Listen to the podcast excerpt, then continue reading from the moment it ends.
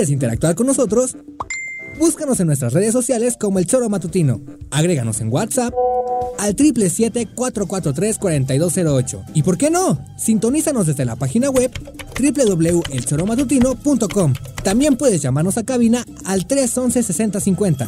De lunes a viernes, de 1 a 3 de la tarde por Radio Desafío. Somos la mejor revista informativa del país. Somos...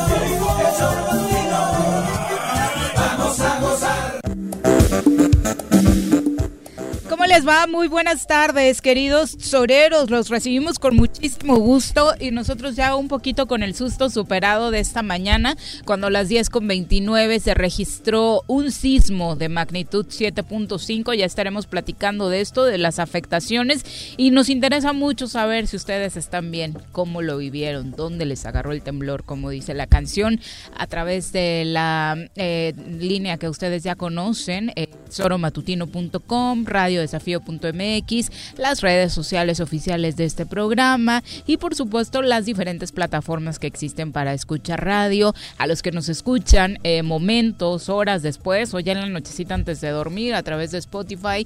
Un abrazo muy fuerte y gracias por estar con nosotros hoy martes 23 de junio del año 2020. Eh, señora Rece, ¿dónde le agarró el temblor?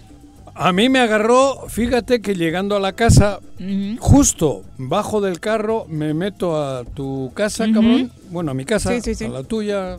Gracias. ¿También la tuya? Sí, también. Bueno, debo la luz. De paso, no, esa la pagas tú. Bueno, llego, cabrón, y, empieza a temblar esa madre y hay una pequeña alberquita y pega el agua, pipa. Bueno, cuando llegué hasta la alberca, cabrón. Sí, estuvo Sí. Pegó, pegó. En la barranca ¿Qué hiciste? Joder, todavía no los encuentro, te digo, cabrón. Digo, es testicular la cosa. Ah. Creí que había salido algún líquido de tu No, líquido no. cabrón, que no los encuentro, que no sé dónde chingaban todavía en el trayecto de abajo hasta arriba. Se me los se me han escondido por ahí, güey. No. Estuvo fuerte. Hostia, ha sido fuerte. Ha sido más corto, o por lo menos yo desde el rato que sentí ha sido más Más corto que los últimos, y además como fue oscilatorio, la verdad es que el brinquito fue menor. Eh, creo que todas las personas lo están reportando. Lo primero que sentimos, me pasó también a mí, fue pensar que yo estaba mareada. Eso, yo iba por las escaleras y dije, pero ayer no chupé. No ibas ni crudo. No, no, no, en serio, cabrón. Y sí, he dicho, ahí la hostia. Juanjo, otra vez. Y para arriba, los No, yo para abajo y aquellos para arriba. ¿Te dejaron solo? Me dejaron solo, ahí abandonado. Ya de por sí traigo la cosa escasita y, peor. Sin, testículos, cabrón. Puta. Pero se debieron quedar como Durazo y compañía allí, acompañado al presidente en todas eh, en el Palacio Nacional a las, 10 con 29. Ah, bueno, 10 y media. Yo, que el reloj, sí, sí, yo vi aquí 10 y media, cabrón. Sí, 10 con 29 a la hora exacta el reloj. ha sido... ¿Y, dónde estaba? 7.5 en Crucecitas, allá en Oaxaca, donde hubo afectaciones. Desafortunadamente, una mujer perdió la vida tras un ¿Ah, derrumbe en la zona. Ah, sí, ha habido daños materiales ah, hasta el, centro. Sí, en varios puntos de Oaxaca, en una carretera eh, Oaxaca-Istmo, a la altura de una zona que se conoce como el Camarón, hay un derrumbe muy fuerte. Ah, en el centro histórico de Oaxaca también hubo afectaciones. Ya saben. Eh, es que aquí la diferencia fue que el epicentro fue por acá. ¿No? En, en, la Sí, sí, sí. Y al tener el epicentro, el madrazo fue, aunque haya sido de la misma intensidad, pero de acá... No, eh, también el tipo de temblor. El temblor bueno, sí, sí. de 2017 fue un trepidatorio, y oscilatorio el otro. El de hoy ha sido oscilatorio. Sí, el de 2017 fue de 7.1 y este de 7.5. Pero sí, como que y las este escenas que, nos, nos ponen los pelos de punta y no me quiero imaginar el terror para la gente en la Ciudad de México y hoy sobre todo en los hospitales COVID-19, ¿no? Eh, desafortunadamente era, como dicen muchos, lo único que nos, faltaba, este 2020, ¿no? Como dijeron que ya se abría la normalidad, dijeron, pues ahí les va hasta el temblor, cabrón. Parte de la normalidad de los mexicanos. Saludemos a quien nos acompaña hoy en comentarios. Caltenco, Metiche, todavía no te habían presentado.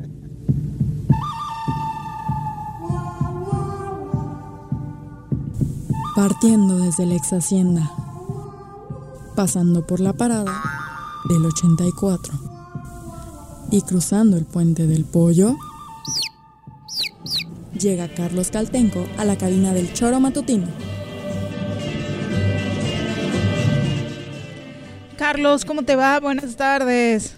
Pues Qué gusto este, verte. ¿Dónde te agarró el temblor a ti? Cuéntanos. En casa igual. En casa, este, afortunadamente fue de muy corta duración. Apenas estábamos eh, agarrando al, al peludito para salir de la casa y se empezó a sentir que Ay, claro. Entonces, este Sí, no es un albur, es el perrito. al perrito. Ah, cabrón, que te agarraste al peludito hecho a la hostia.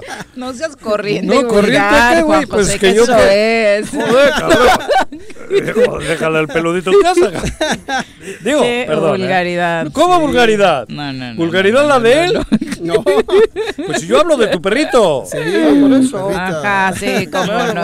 Pero ya ni saliste, ¿no? Ya de casa. salimos, este, nos quedamos mi esposa y yo con el Jesús en la boca porque sí, sí estuvo fuerte, sí estuvo fuerte, pero eh, duró muy corto, fue muy corta duración, ¿no? Duró muy poquito. Exacto. Eh, lo que llama la atención es, por supuesto, que después de este sismo y de conocer el saldo eh, preliminar, se reporta por parte de lugareños y ya de autoridades de protección civil de Oaxaca que el mar en Huatulco se ha estado alejando después del sismo. 20, 30 metros por ahí, ¿no? Exactamente. Entonces esto hizo que mm, se decretara, que es parte del protocolo, una alerta de tsunami tras retroceder hasta 20 metros en las costas de Huatulco el mar. Eh, la recomendación, como siempre que hay alerta, es mantenerse alejados de las costas, preparar suministros necesarios y estar alerta. Repetimos, es parte de los protocolos que se siguen, no es atípico que se decrete una alerta de tsunami, sin embargo hay que estar alerta porque obviamente entre los pobladores hay temor.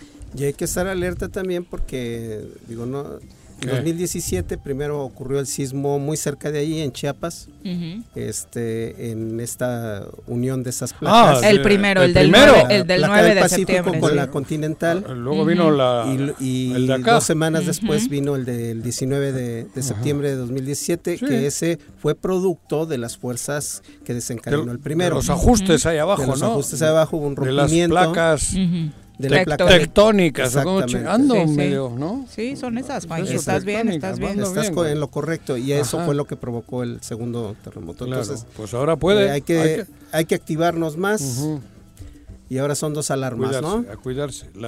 y sí, se entiende obviamente que con el susto y lo que implica un sismo, lo último en lo que pienses es el cubrebocas y todas las imágenes que hemos visto de la gente, particularmente en la Ciudad de México, que salió de casa, lo hizo sin, sin cubrebocas, obviamente. obviamente, ¿no? Esto llama la atención. En el cuero traemos los temblores, por no traemos el coronavirus. vivimos. Y en cuanto sientes un temblor, el cuero ya se te enchina y sales por eso reacciona. Pero en esta circunstancia es parte del protocolo. Sí, bueno, ah, pero joder, ¿quién se va a acordar de agarrarse el cubrebocas si sales hecho la chingada para evitar que te caiga el ladrillo a la cabeza? Ay, bueno, muchos se acuerdan de grabar y demás, ¿eh? Ah, bueno, eso también, puede que sí, yo no, yo creo que es, es un momento que te quedas anonadado, te quedas estupefacto.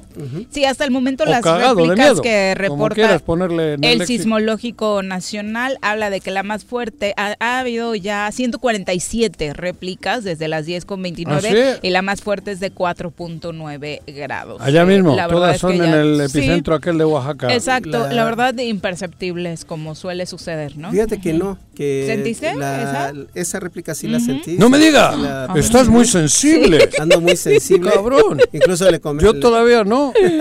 Digo, no, no. ¿Sí? Yo no sentí ninguna réplica, la verdad pero fue la única, fue también muy leve, ¿no? No, no. De 4.9, sí, cortita. Y bueno, ayer nos despedimos del programa con esta noticia que estaba dando a conocer en ese momento el presidente de la República, Andrés Manuel López Obrador, sobre el nombramiento de Rabindranath Salazar Solorio, eh, a quien ustedes obviamente ubican perfectamente, exalcalde de eh, Jutepec, senador por Morelos, y quien recientemente se desempeñaba como director del Banco del Bienestar. Eh, ha sido designado como subsecretario de gobierno y la lectura en Morelos no se podía hacer esperar. Tenemos dos eh, vertientes. El que le quiere y el que, no le quiere. a ver, tú dime quién lo quiere. Unos dicen que es un, castigo, que es un retroceso, un descenso para eh, Rabindranath Salazar porque había manejo de presupuesto muy importante en el Banco del Bienestar y ahora en la secretaria pues estará ahí arrinconado en una oficina. Sí, pero había manejo de dinero que no era de él.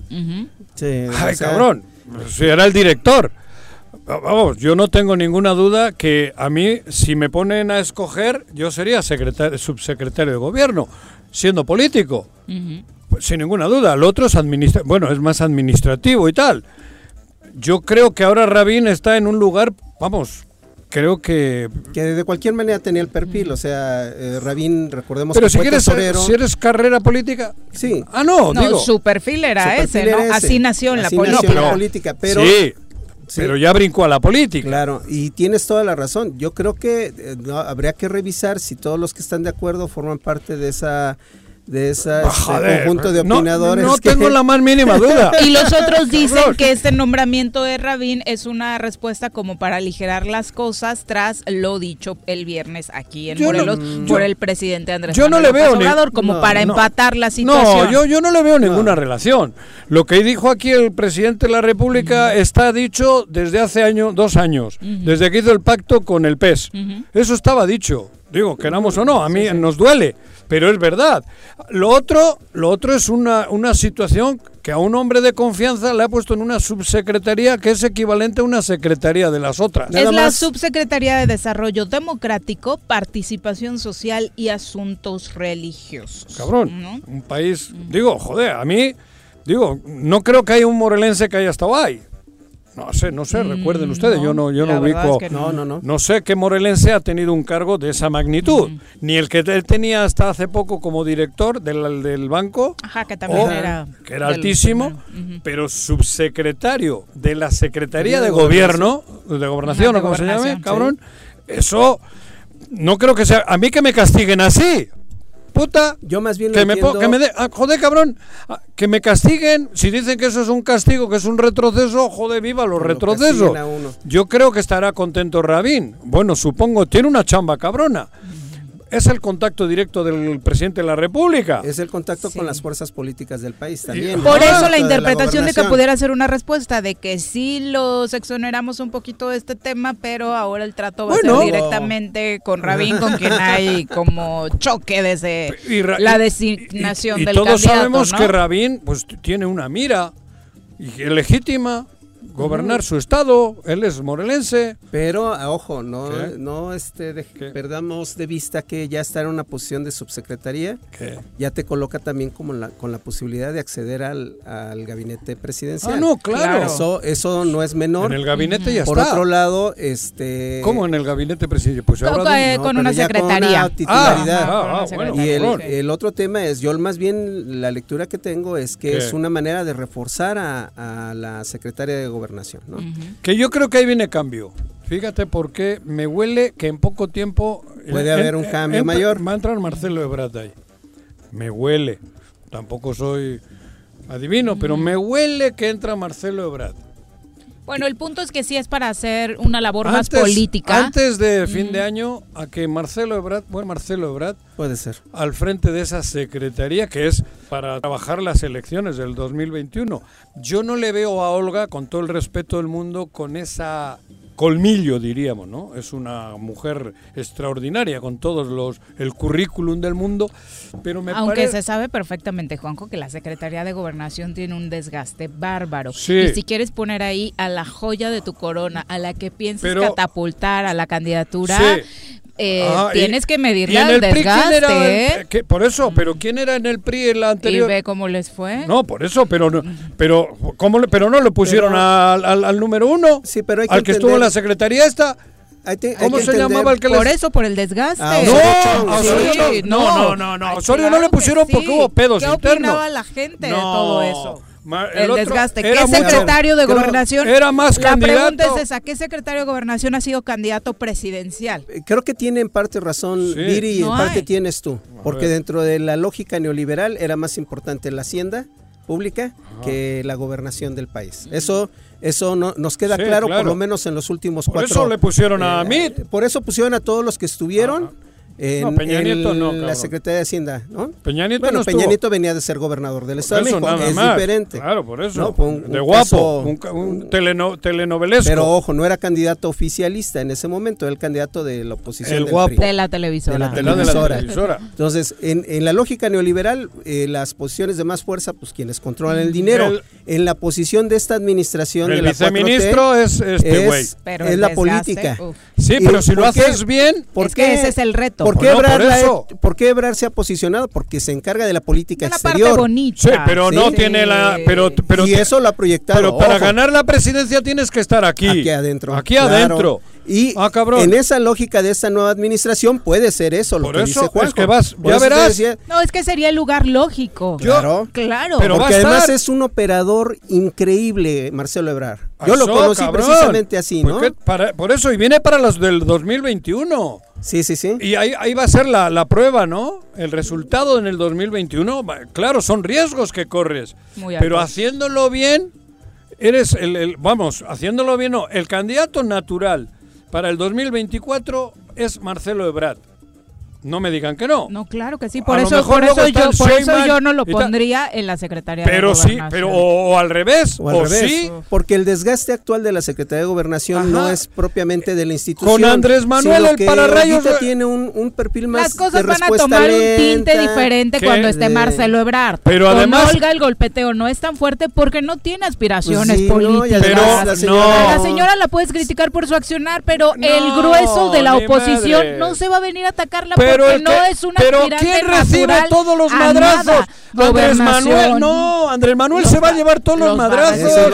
Eso, y le va a dejar en bandeja. Eso en cuanto esté Marcelo los va a empezar no, a recibir. Marcelo Ebrard va a trabajar poca madre porque el que siempre acapara los madrazos es Andrés Manuel. Y, y, va a trabajar bien el que esté. Marcelo va a trabajar bien con Rabín y con el que está, que es el barbón este, ¿cómo se este, llama? Encinas, Alejandro Encinas. Encinas. seguirá ahí porque es también buen operador, cabrón. Y a Marcelo Ebrard, le, digo, lo lógico es que le vaya muy bien, porque teniendo un presidente como este que está todas las mañanas, él acaparando todo, no tienes pedo, todo, tienes que operar bien abajo, porque el cabeza visible es el presidente. Díganme que no. desde Echeverría no hay un secretario de gobernación que haya llegado a ser presidente y candidatos dos. Así es, es lo que comentábamos, ¿no? En el esquema anterior de neoliberalismo. y, no siendo el PRI o el PAN no habían ganado ninguno. Ya dentro del esquema neoliberal. No, no, no, pero ni siquiera los priistas elegían de esa. Porque, porque era el financiero. Ahí todo es financiero. Exactamente, porque ya después entró el modelo neoliberal y tenían que ser los que manejaban el dinero. Tenían que venir de Hacienda, tenían que venir de desarrollo social, tenían que venir de esas áreas, ¿no? Por eso. Pero ahora, bueno, bueno, pero volviendo al tema Rabín que ya nos fuimos con Marcelo y el No, por eso. Yo creo que es una manera de fortalecer la Secretaría pero sin, y de en un momento dado hasta, buscar un enroque, ¿no? Más, más grande. Yo creo que a Rabín le beneficia este... Pero por supuesto, y no estoy hablando por simpatías. No, no, no. O sea, tú eres de los que piensa que sí es... por el de este gobierno. A ver, Juanjo, ¿qué quieres? Tú, político, ¿qué quieres? que me digan a mí, cabrón. Joder, cabrón. Yo, no sé, es que hay algunos de los que están dando esta lectura que piensan en el business y dicen, el business estaba más bueno ah, en el Banco del Bienestar. Por pero, eso te digo, revisa, revisa la las, muchas de las joven, vas a darte cuenta, ¿no? pero un chavo joven como es Rabín, hombre, con aspiraciones políticas, joder, vamos, lo tiene claro. Porque allí, si además tienes, la, tienes encima que ya no puedes hacer negocio porque te están checando, porque antiguamente, puta, si te dejan esas fortunas de dinero, cabrón, era una mina para robar. Rabín, por muchas ganas que haya querido o haya tenido de robar, seguro que no lo ha podido porque le tiene, tiene un presidente que es muy cabrón. Entonces, digo, eh, hablando en el peor de los casos. No sería tan cercano al presidente si tuviera esas prácticas. Claro, por eso. Y le ponen de subsecretario de la Secretaría de Gobernación. No, no me jodas. Es presidente de la República y el, la Secretaría de Gobernación. Sí, en el organigrama, por supuesto, está Joder, Y si eres político y lo sabes hacer y quieres hacerla, cabrón, te han puesto en el lugar donde puedes fertilizar tu aspiración política cabrón. nada más, el resto, menos que la interlocución con las fuerzas políticas. Y él seguirá teniendo. Eso va a ser una labor más política que nunca. Pero además, él seguirá teniendo ¿eh? gente en el ámbito económico, porque a todos no los van a quitar. Él tendrá mucha gente conocidos ahí, si fuese ese el caso. Así es. Cabrón. Malo. Sobre el de los A mí sí me dice, le quitaron de director de esto y le pusieron en en la delegación de no sé, no, por no de, de, superdelegado. De superdelegado, cabrón, pues ah, de puta, ahora sí le madrearon. Porque ponerte de subdelegado, super, de esa madre aquí, pues no. Pero para Morelos hubiera estado súper bien que pusieran de superdelegado a alguien que conozca a Morelos. Sí, pero alguien que conozca a Morelos, pero cabrón, si no tienes nada de vínculo con el gobernador, sí. ¿Para qué chingo quieres?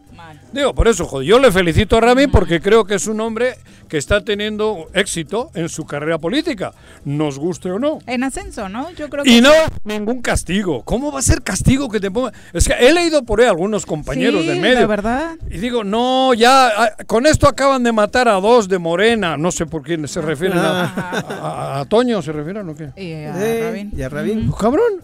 Joder, insisto, yo no sé quién puede leer eso.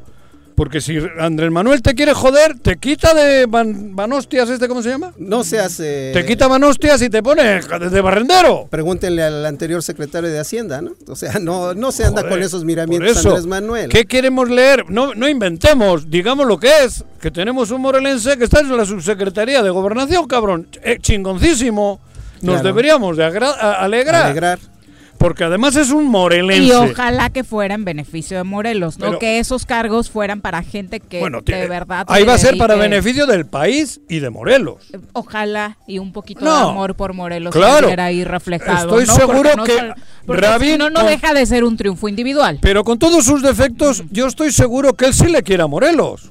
Digo, porque él es de Morelos, güey. Es difícil tener, ser un hijo de la chingada y, fue, aunque seas un hijo de, eso, perdón, y, que no le quieras a tu madre, cabrón. A tu madre al final le quieren todo el mundo. Fue alcalde, diputado local y senador por Morelos, ¿no? ¿Eh? Entonces, fue alcalde por un municipio de Morelos, fue diputado local por un este distrito de Morelos y, ya fue senador, de la República por Morelos. Yo creo que yo creo que tiene una gran oportunidad de, hacer política nacional. Y lo va a hacer. Y lo va a hacer. Claro. Y, creo yo que es Y es un cargo espectacular. Sí, o sea, la verdad de andar administrando monederos, no lo, no lo digo. No, es bueno. De, eh, a, hacer política nacional, yo me. Esa sí se la dieron. Con la segunda. Sí se la dieron por el favor que le hizo Andrés Manuel, no haciéndola de pedo y retirándose, diciéndole yo voy con usted a donde me diga, porque me consta que se lo dijo. Bueno, y nos consta a todos, porque después de que se designó a no, Blanco no hubo una sola declaración ah, en contra del candidato. Y Rabín siempre le dijo, yo estoy con usted con la cuarta transformación, a donde me ponga voy. Y ahí le puso en el banco ese que lo formó, lo fue armando y lo armaron. Ahora que ya está prácticamente armado, va a la Secretaría de Gobernación. Andrés Manuel no pone ahí a un cabrón que no sea de su entera confianza y fiel, porque le mostró esa fidelidad, así se dice, desde el primer momento cuando Hugo Eric le dijo, ni madres, si quieres ir con nosotros, me dejas Morelos y me dejas eh, Cuernavaca. Y Rabín se va a la fregada. Así, y le dijo Andrés, ¿qué hacemos Rabín? Lo que usted me diga. Ay, con eso, Andrés tiene un hombre fiel a su, a su lado, claro. Y luego operador político, aquí ni se ha metido, por mucho que digan, por mucho que le quieran echar las los pedos a Rabín en Morelos, Rabín no se ha metido, ni ha aparecido. Bueno, le da hasta miedo venir para que no le culpen de las cagadas que han hecho. Si de muerte política se tratara, pues yo me preocuparía más de aquellos políticos que tiene que venir el presidente a darte su respaldo porque de plano ya te estás muriendo, ¿no? Eso sí está. eso, eso sí está. vienen a dar bueno, pero el respaldo también. Boca a boca, ¿no? respiración de boca a boca porque de plano están pelas. Es que en cuestión religiosa, el cura llega y te, da la extremación, ya te motiva porque es un acto de motivación. Es como los padres. Ya te abre el reino de los cielos. Con la extremación. exactamente. igual es la extremación la que le dieron a estos de acá, cabrón. Que al rato vamos a platicar con el titular de Derechos Humanos en Morelos. Hay ¿Ah, una recomendación precisamente para que actúe en la Secretaría de Gobierno en Morelos ante pues estas declaraciones que hizo en su momento el eh, titular de la diócesis de Cuernavaca, el obispo Ramón Castro, ¿no? Diciendo que era un castigo por ah, los abortos. Ah, lo de la pandemia el COVID-19. Sí, no, hay el señor obispo cabrón. Pero ¿escuchaste alguna voz por parte de quienes llevan este tema en la Secretaría de Gobierno? La verdad es que no. Sí, hay una dirección para defender los derechos de la comunidad de, lésbicos. Ah, no sé, no. hay una dirección de asuntos, religiosos, y hay otra Edgar. Incluye a esas dos en la recomendación. Edgar estaba en la de diversidad sexual, exactamente. No, aquí hay, y ahora tienen gente ahí también o que sí, sigue existiendo eso. Sí, sí, sí, exacto. Entonces, ayer me, ayer, ayer me, otro tema, que ayer también me impactó fue un comunicado del gobierno del estado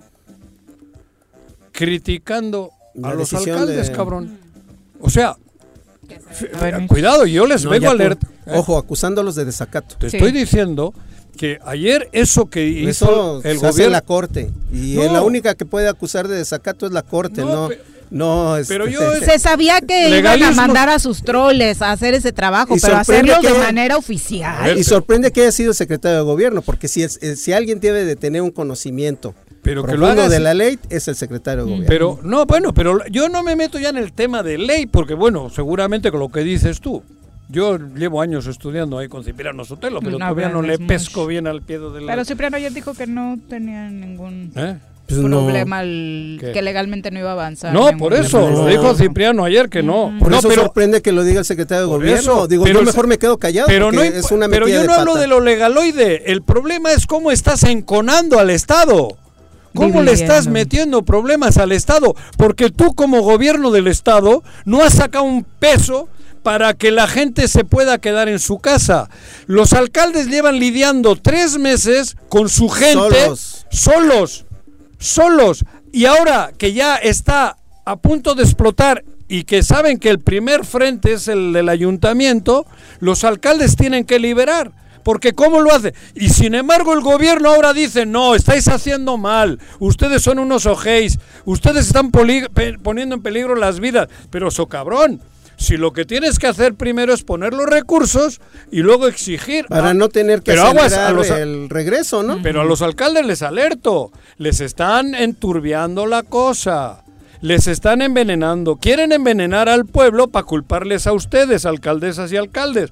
A los 20 y a los otros 16 les advierto. Que sigue siendo un absurdo y sigue sorprendiendo que sea el secretario de gobierno del gobierno, Estado. El gobierno del Estado. Entonces, ¿para qué está allí? Está ahí para mediar, para conjuntar a las fuerzas políticas. Pero, Oye, no tiene ni dos semanas, dos semanas que los presidentes le mostraron un poder real en este Estado, que, que gobiernan a la mayoría de la población, que están dando la cara por... Y estos, en lugar de tratar de unir esfuerzos, de unificar... Pero que ah, es trampa. Te voy a madrear. Pero no, pero es trampa, es estratégico. Cuidado la mejor manera de, lavarte las manos y no habiendo sacado un peso, porque Villarreal no ha sacado un peso, es vergonzoso.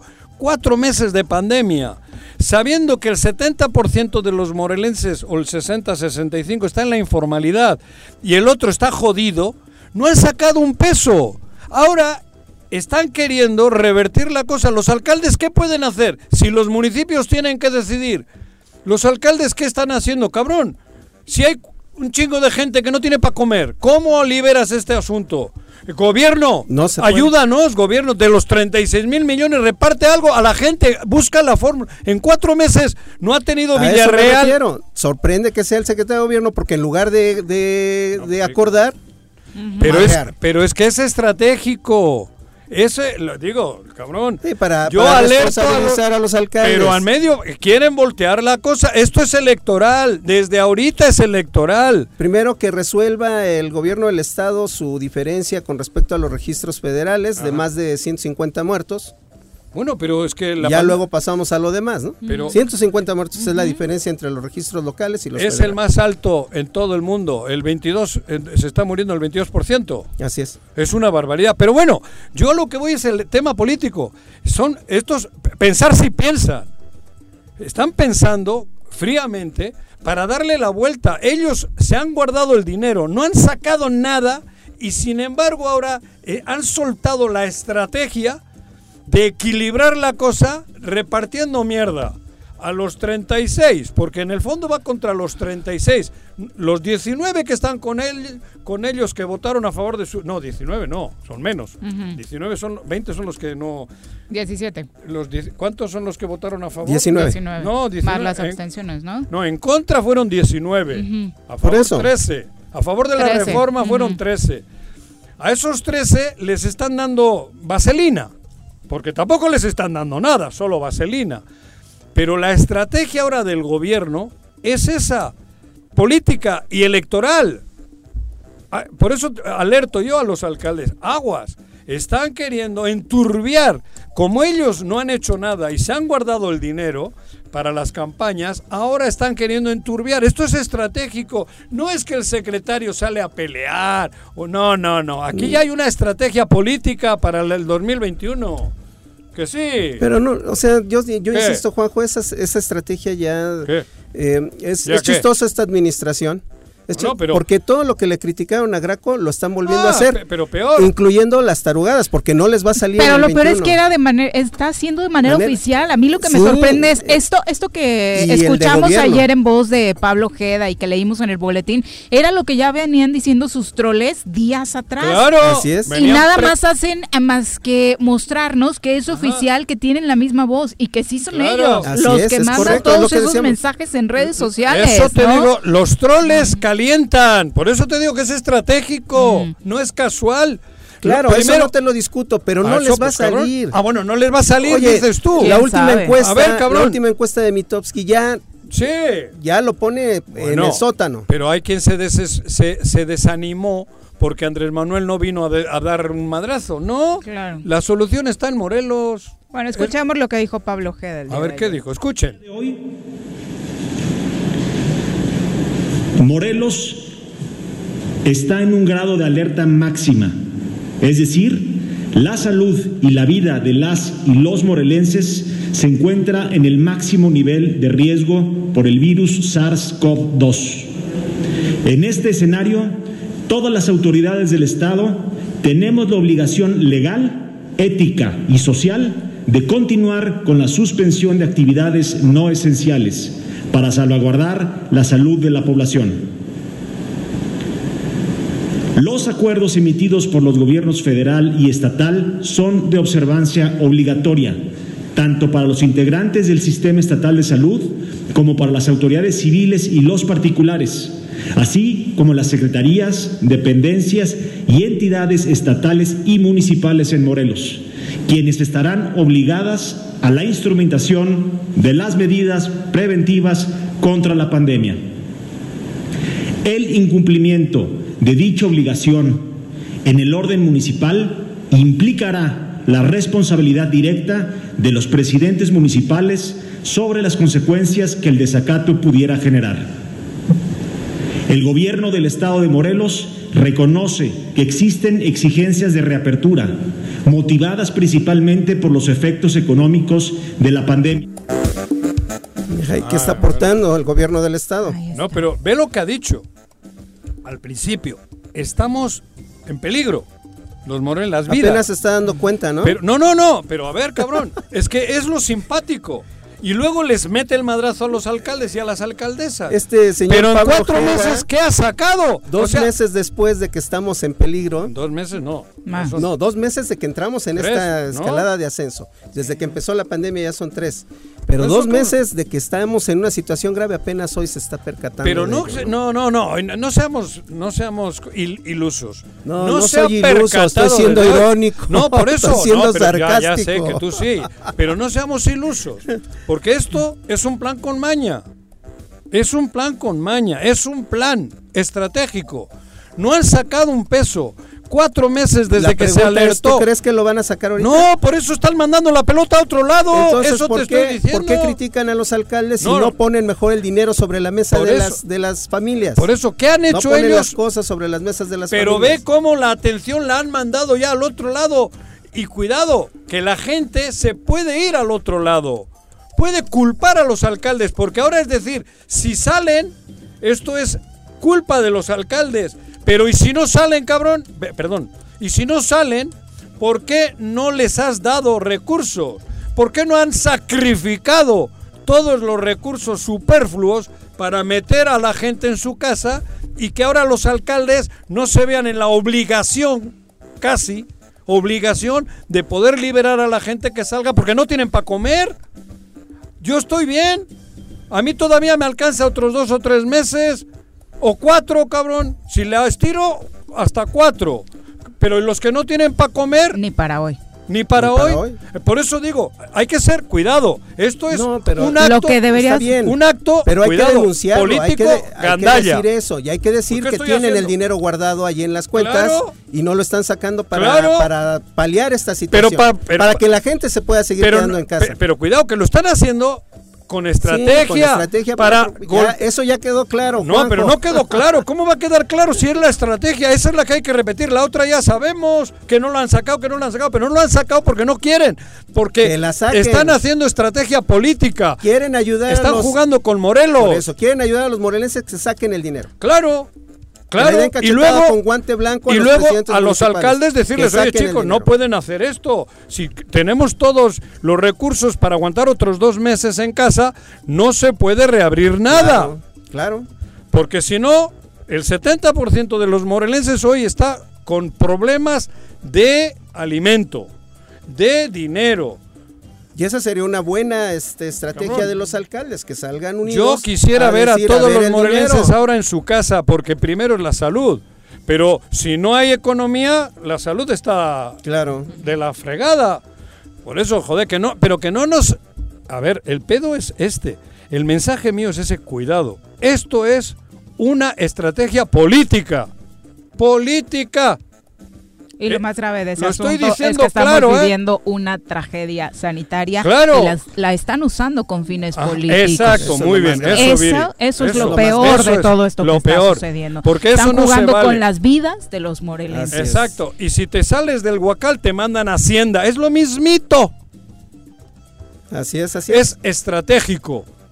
No te puedo callar, te callas, cabrón, porque te voy a atosigar. Eso están haciendo. Y ahora están haciéndoles una canallada a los alcaldes. Porque los alcaldes, ¿qué tienen que hacer hoy? Dile a, digo a Villalobos. a Villalobos, dile, cabrón, si le han metido la gente en la puerta de su ayuntamiento porque tienen que abrir. ¿Qué le dices? No, ah, no, mira, toma, cabrón. Es la- y, pero el villano de hoy, el de moda, es. Pero para ellos. Sí, claro. O Agustín, Mm. o Fernando, o Pablo. y va a ir cambiando semana a semana. Claro, Es la una con 41. pero no va por ahí. Nos vamos No a nuestra primera engañar. pausa. Regresamos con más.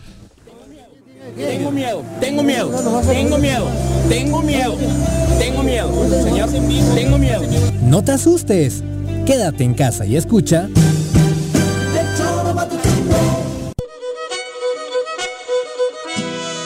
En Restaurante La Puerta de Tres Marías estamos comprometidos con la comunidad y en estos momentos de contingencia ofrecemos nuestro servicio a domicilio completamente gratis, además de una quesadilla gratis por persona. O si prefieres, ven con tu topper y te damos 15% de descuento. Y como apoyo a la sociedad, ofrecemos un 40% de descuento a todos nuestros doctores y trabajadores del sector salud. Gracias por su esfuerzo. Búscanos en Facebook como La Puerta de Tres Marías.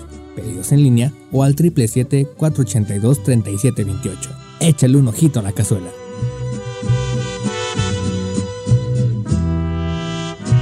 El Ayuntamiento de Cuernavaca, en apoyo a tu economía y ante la contingencia por el COVID-19, te otorga un incentivo fiscal para que regularices tu adeudo en impuesto perdial y servicios municipales, con un descuento hasta del 100% en multas y recargos en abril, mayo y junio.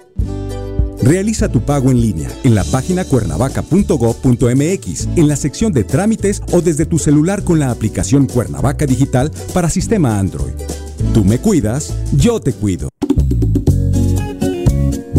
Cafetería, tienda y restaurante Punto Sano. Contamos con comida vegana y vegetariana, porque nos preocupamos por tu salud. Ven y conoce nuestros productos orgánicos y suplementos alimenticios, al interior de Plaza Andrómeda, local 19, en calle Pericón, Lomas de la Selva. Contáctanos al 372-3514 o búscanos en Facebook como Punto Sano Cuernavaca.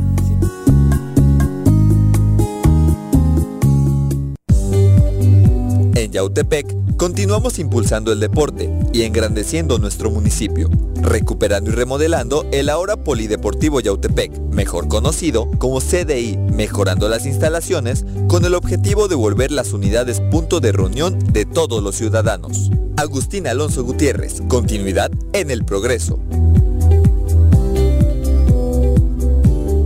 Si quieres consentir a tu mascota, el mejor lugar para hacerlo es Clínica Veterinaria Mundo Mascota. Contamos con consultas, medicamentos, accesorios, alimento y servicio de pensión. Además, tenemos servicio a domicilio. Ubícanos en Avenida 10 de Abril, número 1210, Colonia Granjas, o llámanos al teléfono 169-2128.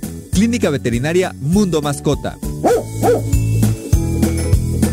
En esta contingencia, en las oficinas de catastro y predial del municipio de Ayala, ofrecemos servicios como levantamiento, división de predio, manifestación de construcción, alta de predio, planos urgentes y ordinarios, avalúos, constancias de antigüedad de predio, copias simples de expediente o cambio de propietario, traslados de dominio, constancias de no adeudo, actualización de predio y recepción de pago de predial. Estamos en el interior del DIF municipal frente a la Socoche. Informes 735-308-8527. Te esperamos de lunes a viernes de 8 de la mañana a 3 de la tarde. Ayuntamiento de Ayala, trabajando por nuestra tierra. Vivimos una nueva normalidad, pero sea como sea, tengo que seguir estudiando. Presencial o en línea. En el Colegio Cuernavaca tenemos el mejor programa educativo. Aprovecha 20% de descuento en inscripción durante junio y colegiaturas a 12 meses. colegiocuernavaca.edu.mx. Tu camino al éxito.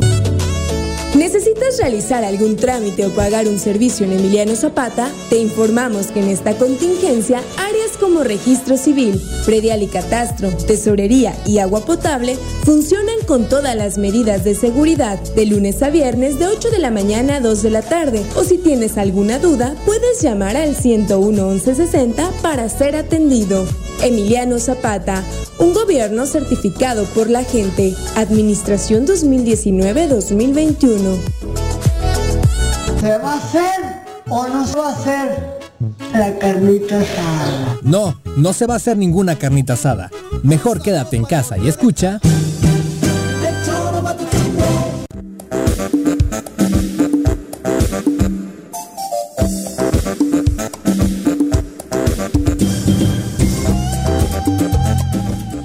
Gracias por continuar con nosotros. Le queremos recordar que en Asociación Médica Robledo cuidan su salud como si fuera eso precisamente, la persona más importante. Ahí los atienden las 24 horas del día, tienen atención médica de calidad y se encuentran en Xochitepec, Alpuyeca, Emiliano Zapata, en la 3 de mayo, también en Tezoyuca y en Cuernavaca.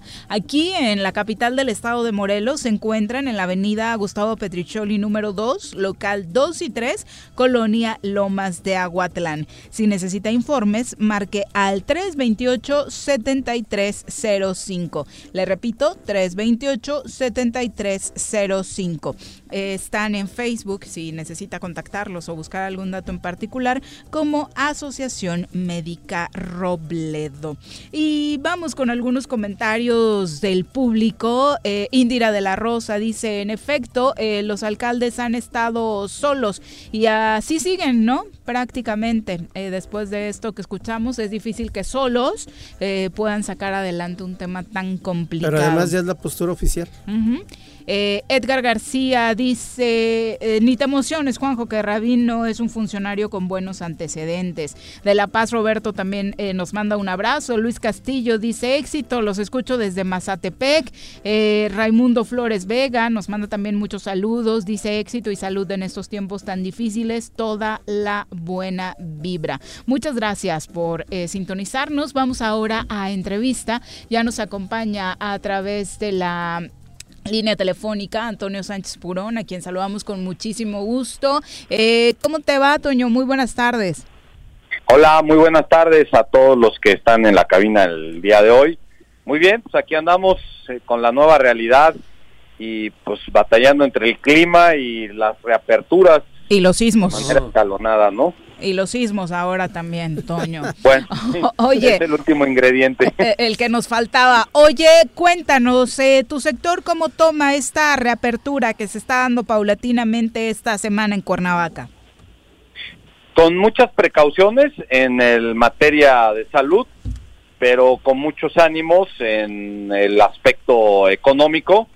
Eh, a final de cuentas, pues era algo que se tenía que dar tarde que temprano eh, desgraciadamente, pues en lo que es eh, lo respecta a, salud, número de contagios, pues no estamos en el mejor momento. Sin embargo, pues lo que sí debemos de reconocer es que los negocios hoy, prácticamente muchos de ellos están al borde de, no volver a abrir y pues esta situación se tenía que dar de una u otra manera y también muy conscientes de que cada uno tenemos que asumir nuestra responsabilidad pero también al mismo tiempo eh, ser en el mismo sentido eh, en, eh, llevar a cabo todos los protocolos que cada uno nos corresponden. La autoridad pues, tendrá que ser la que supervise y en el caso de no estar cumpliendo se generen las sanciones, pero hoy el sector empresarial nos volteamos a ver unos a otros y nos estamos echando la mano, nos estamos dando la mano y buscando justamente esa armonía que necesitamos para empujarnos y salir adelante, ¿no? Desde tu sector, desde la Canaco, eh, ¿qué lectura le dan a esta decisión que particularmente toma el Ayuntamiento de Cuernavaca después de conocer la perspectiva que tiene el gobierno estatal de este tema?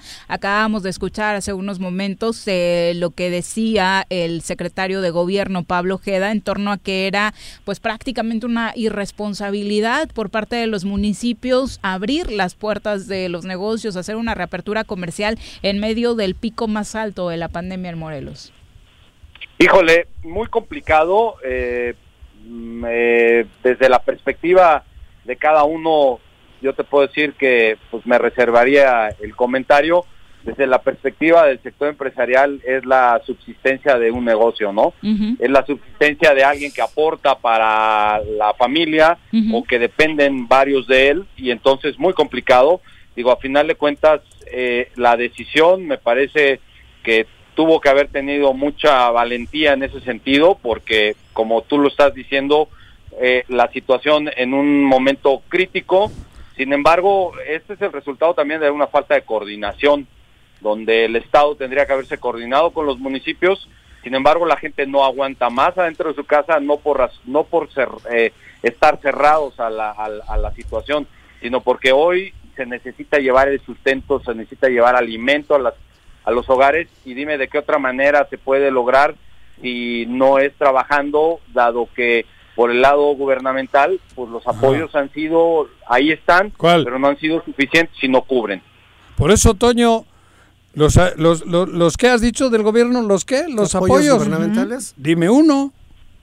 Digo, porque bueno, mira, yo, es te podría decir que que, ahí está, ¿no? O sea, yo no, no los voy a juzgar, es lo que... No, no, no, pero aparte de aquello que...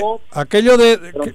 aparte de aquellos supuestos 300 millones que dicen que se repartieron, que fue dificilísimo, que son muy pocos los que accedieron a ellos, dime otro, porque esto no es...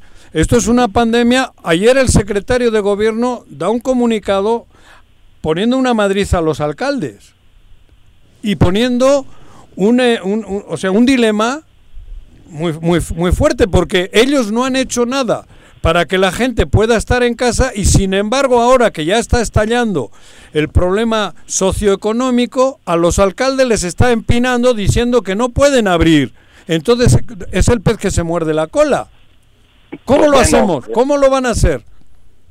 Pues no, a nosotros en el caso muy particular, nosotros nos vamos a final de cuentas, vamos en la apertura gradual, escalonada, cumpliendo con los protocolos que establece el Seguro Social, con los con los, los lineamientos que establece el municipio, porque a final de cuentas ah, es el primero que nos sanciona, pero con una gran necesidad económica que no se va a satisfacer en los próximos días. ¿eh? Por eso te digo, pero ahora hablar, o sea, dirigir la mirada a los alcaldes y no dirigir la mirada a quien en teoría o en la práctica tiene la solución es un poco egoísta por parte nuestra.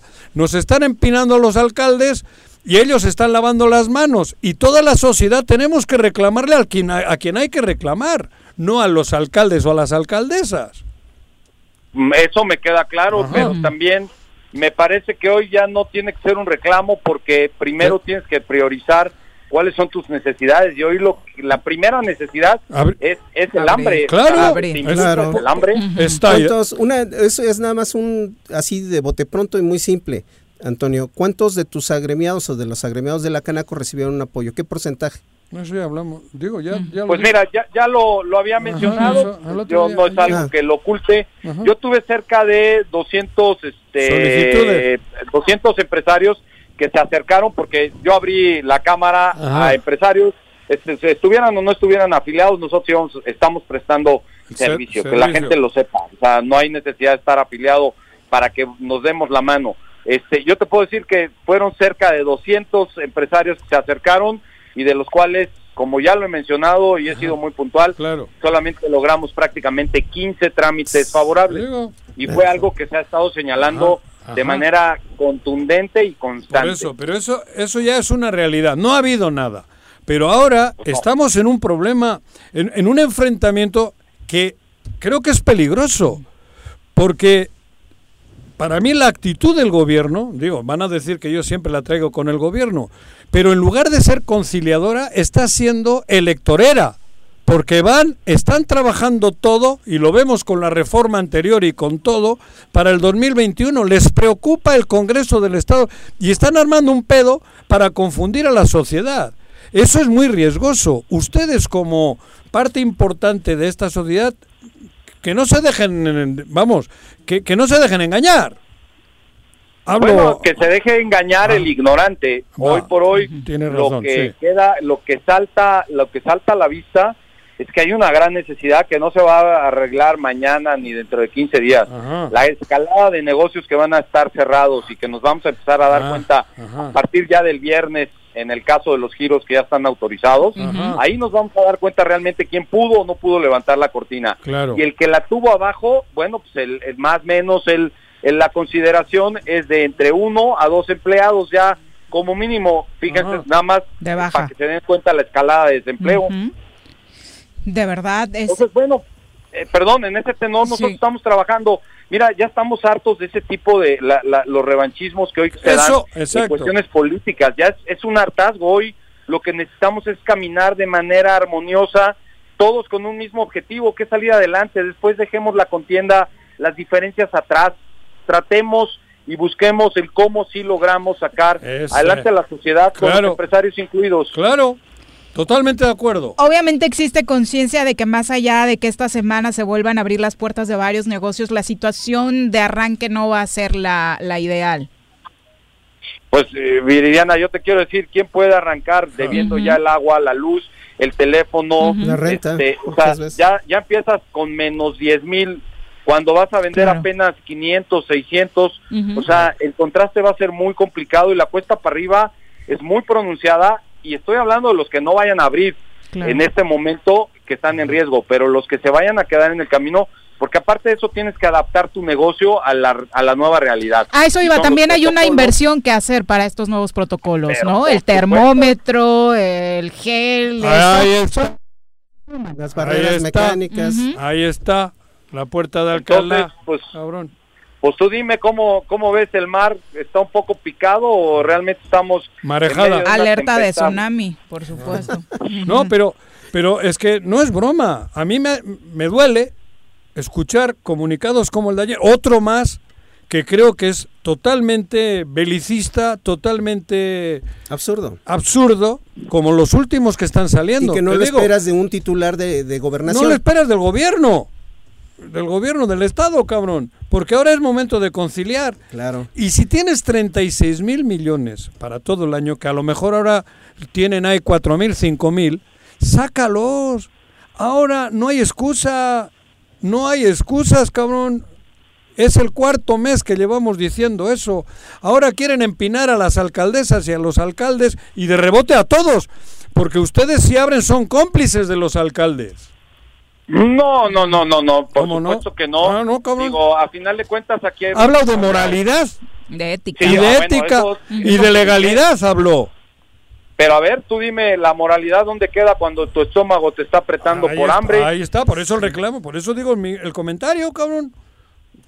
Sí, y habló de funcionarios y de la sociedad civil. Fíjate- claro. Y fíjate, lo, lo grave es que lejos de llamar a la unidad, a ayudar al sector económico, de, de tratar de hacer un trabajo en conjunto con los presidentes municipales, este, llega luego, luego eh, la crítica absurda a una reactivación que hoy ya es necesaria. eh, ante la incapacidad precisamente de lo que decía Juanjo de sacar todo este dinero, ¿no? Y, y dejan prácticamente ustedes como empresarios a la autoridad municipal, que es la que regula el funcionamiento de los comercios, este, pues eh, con una mano adelante y otra atrás. Pues digo, así hemos estado desde que empezó esto. Digo, no hay nada nuevo, que nos hayamos acostumbrado es otra cosa, pero lo que es incongruente es de que en semanas anteriores se manda un mensaje donde va a haber una conciliación, dadas las diferencias en materia electoral, que en este momento, caramba, ¿a quién le interesa el tema electoral? Lo que Ah, interesa es la Claro. diaria. Pero bueno, a pesar de todo eso, el Poder Legislativo, el propio gobierno, habla que va a sentarse con los, con los alcaldes y quien es encargado de la política interior, pues tendría que estar haciendo ese trabajo y no mandando mensajes que generen distensión, que generen que no, que, que, que todo se encone y que no trabajemos con un solo rumbo. Creo que esa parte es donde hay que estar centrados a trabajarle y, y creo que hoy más que nunca tenemos que agarrarnos la mano y así Eso. tengamos diferencias o no las tengamos, hay que estrecharla y salir todos adelante. Creo que es el momento, ¿no? Exactamente. E- ese sería de los tantos llamados que has hecho y han hecho otros empresarios a través de estos micrófonos y tantos otros. Toño, eh, finalmente, ¿qué le pedirías a las autoridades de esta entidad? Pues mira, primero, este, creo que es importante que pues se busque y se, y se valore cada caso de empresario que está siendo sujeto al, en algún caso, en algún tipo de revisión. Eh, busquemos cómo salimos los sectores, eh, el comercio, el servicio y el turismo de este bache que estamos pasando todos de una u otra circunstancia. Y bueno, hoy es el momento de la reconciliación y la reconciliación se tiene que llamar primero Morelos Claro. y lo primero que se tiene que atender es el hambre que está empezando a surgir en todos los pobladores de Morelos porque hay una situación apremiante de en materia económica que hay que tan- atender de manera urgente Toño. y que tenemos que hacerlo de manera conjunta. Que es un hambre que se sabía que llegaba. O sea, no es un hambre que nos cayó, ¿eh? Desde, Pues que, no. desde que la pandemia apareció en China, sabíamos que venía el hambre a Morelos por las circunstancias de Morelos. O sea, ha habido cuatro meses de tiempo para evitar que esto ocurra y ahora creo que todavía estamos a tiempo de poder librarla, porque el hambre ya está. Pues eso fue lo que nos motivó a que el día de mañana le tomáramos la palabra al presidente municipal y todo el mundo lo esté haciendo. Claro. Porque por salud yo me quedo en mi casa, caramba, Ah, claro. pero pues no puedo. Sí, por eso. Para que la ciudadanía se quede tranquila, eh, dentro de los agremiados en la Canaco, ¿están todos con las disposiciones al 100 para poder aperturar esta semana? Mira, nosotros llevamos prácticamente más de 60 días preparándonos eh, a través de las redes sociales de la propia Cámara, a través de cursos, talleres. Hemos ofrecido infinidad de oportunidades, primero para la subsistencia de los negocios y segundo, para que justamente cumplan con to- todos esos protocolos. Y seguiremos todavía en estas semanas y las que le falten, buscando justamente el dotar a los empresarios de las herramientas y del conocimiento para que estemos eh, dentro del marco de la ley. Perfecto, Toño, muchas gracias, por la comunicación. Ánimo. Gracias, un fuerte abrazo y vamos todos por Morelos. No, no, no hay opciones el día de hoy. Totalmente de acuerdo.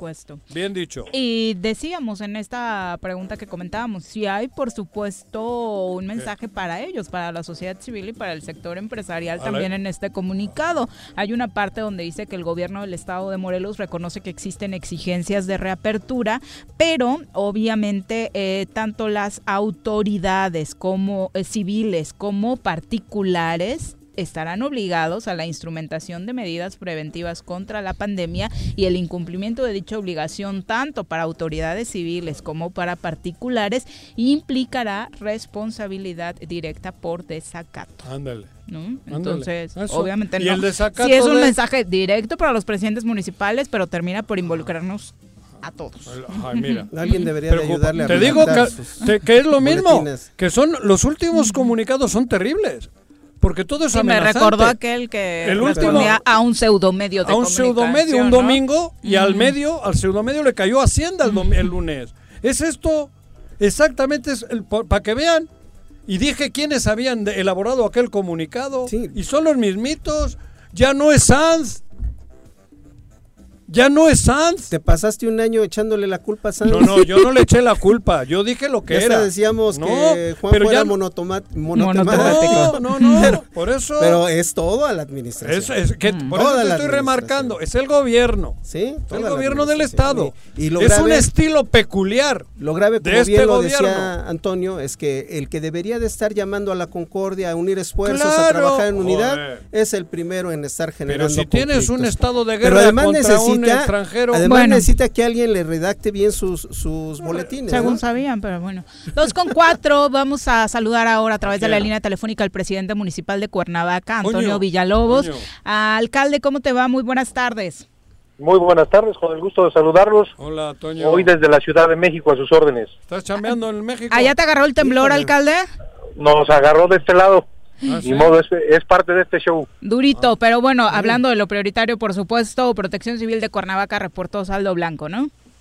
Afortunadamente es el reporte que tengo, eh, sin novedad eh, mayor, más que el susto, personas ahí con un poco de pánico, pero eh, sin mayores daños materiales ni físicos. ¿no? no, así es. Afortunadamente y gracias a Dios. A Juanji se le perdieron algunas cositas ahí en el sismo, dice que no las encuentra. Los testículos. No sé dónde los traigo, cabrón. De por sí ya Ahí sí. ¿Eh? Quieto, alcalde, no digas no nada. Puedo opinar. Nacho, no digas nada, cabrón. Alerta Amber, vamos a lanzar. Se busca, cabrón. Menudo pinche. Bueno, alcalde, el tema del momento, la reapertura comercial en Cuernavaca. Importante primero conocer tu postura o redondearla después de lo que ya nos has compartido en diferentes, eh, en tu rueda de prensa, en el boletín, en los videos. ¿Cómo llegas a esta decisión? ¿Qué te orilla a decir ya esta semana eh, se reabren negocios en la capital de Morelos? Mira, eh, de entrada la desesperación de la gente, el escuchar a la gente cuando se acerca a la autoridad y busca de alguna manera explicar las condiciones que están pasando, que están viviendo y pues eh, manifiestan ya no tener dinero. Eh, antes eh, se empiezan a dar una serie de manifestaciones, podrán algunos solamente hacer expresiones, otros de alguna manera los índices y los números nos empiezan a marcar la desesperación en la que se encuentra una población. ¿Y a qué me refiero? Ya los índices en temas eh, delincuenciales, eh, así no aparezcan en ciertos lugares ni en ciertas mesas que tratan temas de seguridad, pues eh, nosotros, la gente desesperada, la gente de Lomas de Aguadán, estoy pendiente de lo que sucede y vehículos en tabiques cada vez más seguido, asaltos a casa habitación, o robo a casa habitación, eh, una serie de violencias eh, a transeúntes, a, automóviles asaltados, limosneros, limosneros cada vez más, cada vez más, cada vez más, efectivamente, limosneros, digo, la gente que pide limosna. entonces uno debe de estar al pendiente no nada más de las manifestaciones de los comerciantes, sino de los números y de los índices que te están marcando la desesperación y que de alguna manera eh, la pandemia no acaba,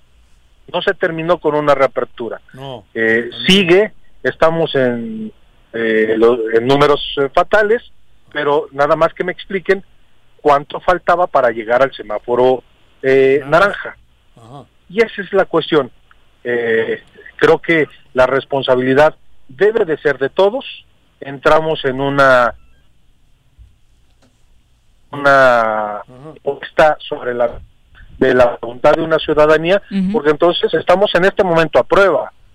Que no se nos olvida que estamos en este momento a prueba, porque dentro de 21 días, si vemos que las cosas las hicimos de, ma- de forma incorrecta, tendremos que dar marcha atrás. Rectificarla, buscarle otro, ¿no? Ayer el gobierno del estado emitió un comunicado señalando que hay acuerdos de salud emitidos por el gobierno federal y estatal y el incumplimiento de ellos en el orden municipal va a implicar responsabilidad directa de los presidentes municipales por desacato. Pues que me expliquen jurídicamente eh, a qué y en dónde sustentaron ello, o en qué momento lo hicieron de nuestro conocimiento, o en qué momento fueron copartícipes en, en las políticas. No quiero entrar en polémica, la ciudad tiene ya conocimiento, la, la población tiene conocimiento, quién estuvo al pendiente, quién estuvo ausente, Claro. quién de alguna manera colaboró, quién se, quién se hizo eh, eh, el ciego bajo bajo Ajá. las condiciones y quienes estuvimos de alguna manera al frente y si lo estuvimos correctamente o no. Hoy la decisión sí pega y, me, y, y hubo inquietud por parte del comité de los investigadores, ya habrá un comunicado al respecto. este, lógicamente a nosotros nos toca visualizar, esto no cambia, esto es una el, el ponernos a prueba nosotros bajo esta nueva realidad. Y pues bueno, el, el virus se modificó, nosotros nos modificamos y pues nosotros tenemos que reaccionar de forma diferente. Me ¿Y parece cuál bien- es la forma diferente? Buscar la voluntad de la gente. Me parece bien tu comentario de no buscar conflicto, pero el comunicado de ayer es cruel. Digo, y no soy, ¿cómo, eh, cómo se dice? No soy Alarmista. alarmista. Es un comunicado cruel para ti Ve- ve- y para los gran 36. oportunidad. Digo, Ve la gran oportunidad que tenemos. La grandísima oportunidad que tenemos los alcaldes de aventar la toalla y devolvernos otra vez. Claro. el de, ustedes son los responsables, ustedes tienen... eh, ¿Qué es lo que hacen fuerza, eh, ustedes son los que también tienen protección civil. Ay, nosotros, no, ahí me vienen a buscar a México o me, o me van a buscar alguna residencia muy bonita, donde yo me la pase bien, donde no corra peligro, Ah, cabrón, etcétera, eh, y ahora les toca a ustedes. Por eso, ¿no? Creo que creo que no es lo prudente, lo al correcto. contrario, No es tendrían papel. que haber eh, tomado en cuenta eh, la postura de los alcaldes, lo que hemos estado viviendo, el contacto, el contacto eh, teniendo con la, la comunidad gente, claro. eh, y, y, eh, la petición de la comunidad. Ah. Ahora sabemos que contamos con créditos por parte del gobierno, pues bueno, espero que esos créditos sean tan vastos y tan abiertos que bajo las circunstancias en las que estamos cubran todos los requisitos de una población, de un estado y no nada más de los amigos, porque estaremos al pendiente de cómo se utilizan esos recursos. Ahí está. El riesgo sanitario es muy alto. Estamos en una semana, de hecho, muy, Cruel. muy complicada. Los dos últimos días, el número de decesos por COVID-19 en Morelos ha sido eh, eh, altísimo. Alcalde, mundial, ¿qué medidas eh, se van a tomar? ¿Estás trabajando de la mano con los comercios que abren para evitar o para que los riesgos sean los Ahí sí, menores? que se respeten las reglas. Exacto. ¿Cómo se va a para ser muy la estricto. ¿no? Eh, mira, a final de cuentas, ustedes lo saben perfectamente, eh, hemos estado al pendiente eh, en comunicación con las cámaras, eh, eh, trabajando de la mano. Eh, es un periodo que nosotros eh, estamos ocupando porque la reapertura no se puede dar nada más como eh, A- ya a- vamos a levantar a- cortinas a lo y vámonos para adelante. A lo güey se dice vulgarmente. Abrir a lo que güey, que hay que abrir una, tienes que abrir con unas disposiciones, protocolo. protocolos especiales. Tienes que haber, ¿no? con- efectivamente, tienes que adaptar tu negocio, Claro. tienes que eh, eh, vivir eh, eh, una nueva realidad donde las infraestructuras, cuando decimos a veces, eh, es muy fácil agarrar y decirle a un empresario, a algún negocio, eh, pues abre al 50%. Y en serio, eh, la renta te cuesta 50%, en serio, eh, eh, la carne te la dejan al 50%, eh, el sueldo te sale al 50%, no, tú tienes que pagar una infraestructura de lo que es tu negocio. Al 100. Y, y los compromisos que tienes, eh, no nada más de la renta de, de local, sino de la renta de tu casa o de aquellos compromisos de colegiaturas que llevabas y que daba sustento a otros negocios. Ajá. Eso es lo que no debe, no debemos de perder de vista. Claro. La postura del ayuntamiento es eh, abrimos los que podamos e inmediatamente no se trata de que abras para vender, abre para adaptarte. Y una vez adaptado, ya empieza a otorgar los servicios y vende los productos. Y aquí Pero es donde entra el llamado a la población. A esta reapertura no es para que ya salgan de casa. No es para que, no los estamos invitando a salir, estamos invitando a que volvamos a hacernos de un poco de capital, de riqueza, de insumos, eh, y espero y no seamos tan irresponsables que tengamos en 20 dentro de 21 días dar marcha atrás. En este momento hay que adaptar nuestros negocios, comportarnos Y eh, respetarnos. como, eh, como quedamos, como la, la autoridad está proponiendo, porque no lo he dicho eh, en varias ocasiones, no somos un gobierno impositivo, somos un gobierno propositivo. Todo el mundo critica, pero yo no veo ninguna propuesta. El Claro. Ayuntamiento de Cuernavaca está proponiendo. Está proponiendo eh, un lunes, un martes, un miércoles, un jueves, una vida comercial productiva, una reactivación económica responsable. Obviamente en tu charla con todas las cámaras y comerciantes incluso eh, no formales, eh, ¿todos estuvieron de acuerdo en asumir estas medidas? La, eh, todos estuvimos de acuerdo. Todos, eh, de alguna manera, vamos para adelante, vamos para Con responsabilidad. rumbo. Con Pero responsabilidad. con responsabilidad. Con responsabilidad. Ajá. Con responsabilidad y voluntad. Creo que con eso eh, Cuernavaca puede salir adelante. Es tampoco lo que nos está pidiendo estos momentos, con responsabilidad y voluntad, que ni modo de no, de no poderlo hacer. Bueno, y después de esta situación, alcalde, siguen sin recibir ningún aviso de, de apoyos económicos o de este tipo por parte del gobierno del estado. Digo, solamente para reafirmarlo. Pues de alguna manera, eh, no le contestes. ayer, ayer ya tuvimos conocimiento de que si hay dinero, hay Ajá, que ver y hay que estar al pendiente en cómo se hace uso de ello. Eh, Porque llamó la atención, después del anuncio en Cuernavaca, el alcalde de Jojutla, Juan Ángel Flores, señalaba que él estaba a punto de tomar la misma determinación y curiosamente por la tarde Le tiene llamaron. una reunión Claro. con la Secretaría de Gobierno, ¿no? Para ofrecerle apoyos y cómo solucionar este conflicto. Por eso la pregunta si había sucedido lo mismo con Cuernavaca, al menos un acercamiento. So- somos, somos dos ciudades hermanas eh, en su naturaleza diferente. Por ser la Viene en carretera, sí. sino de servicio.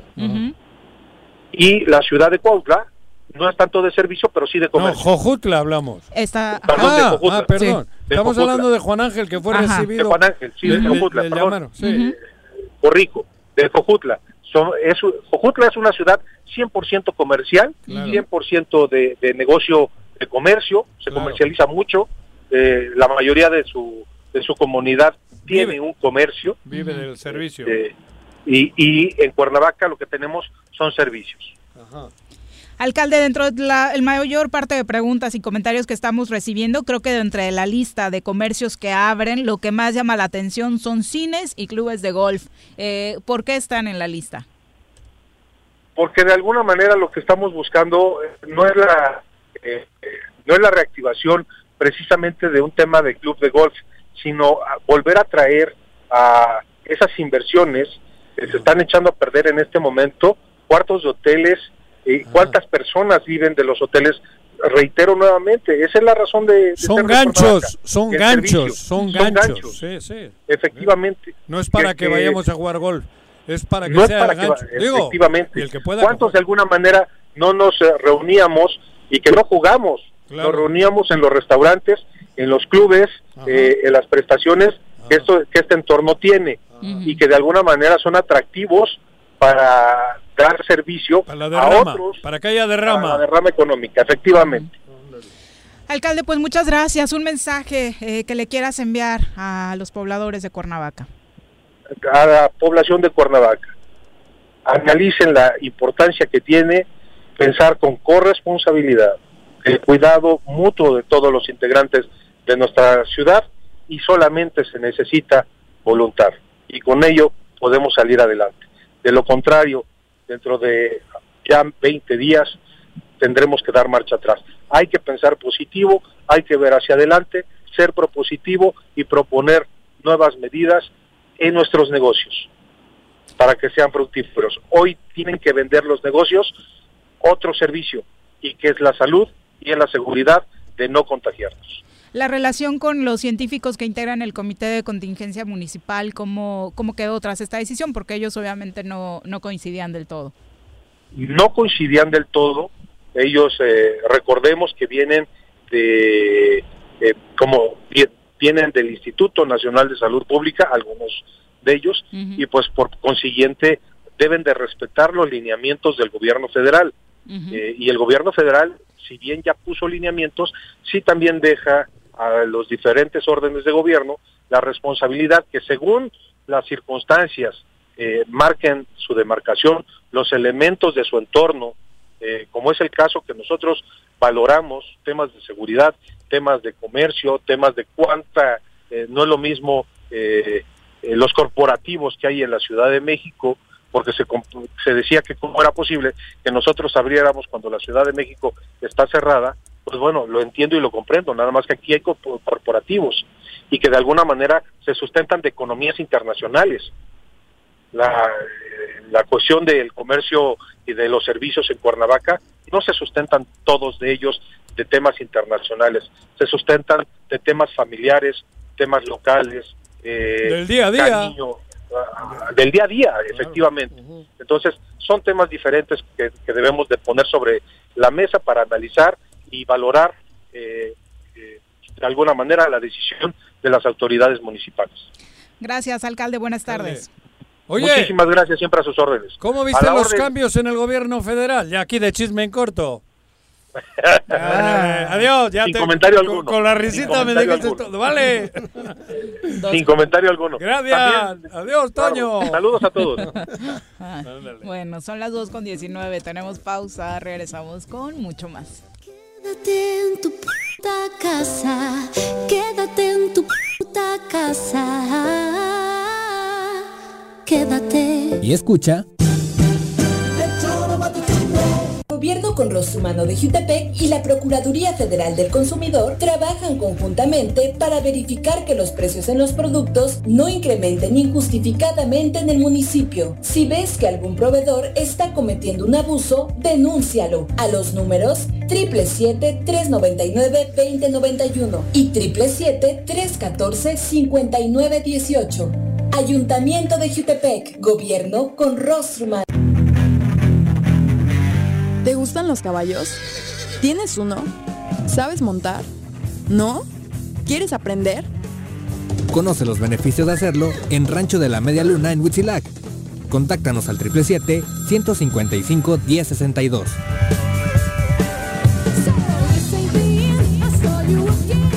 En la fase 3 de la emergencia sanitaria, gobierno y ciudadanos redoblamos esfuerzos. Si nos quedamos en casa y respetamos la sana distancia, disminuimos el número de personas infectadas. Sal solo para lo indispensable. Usa cubrebocas y gel antibacterial y realiza el protocolo de limpieza personal al volver. Evita aglomeraciones. Recuerda que personas que no presentan síntomas pueden ser portadoras del virus. Hoy más que nunca, quédate en casa. Gobierno Municipal de Xochitepec. Estar bien, te lo mereces. Canina a domicilio Suaves Lomitos. Ofrece los servicios de baño, estética, desparasitación, vacunas, corte de uñas, baños medicados y pensión.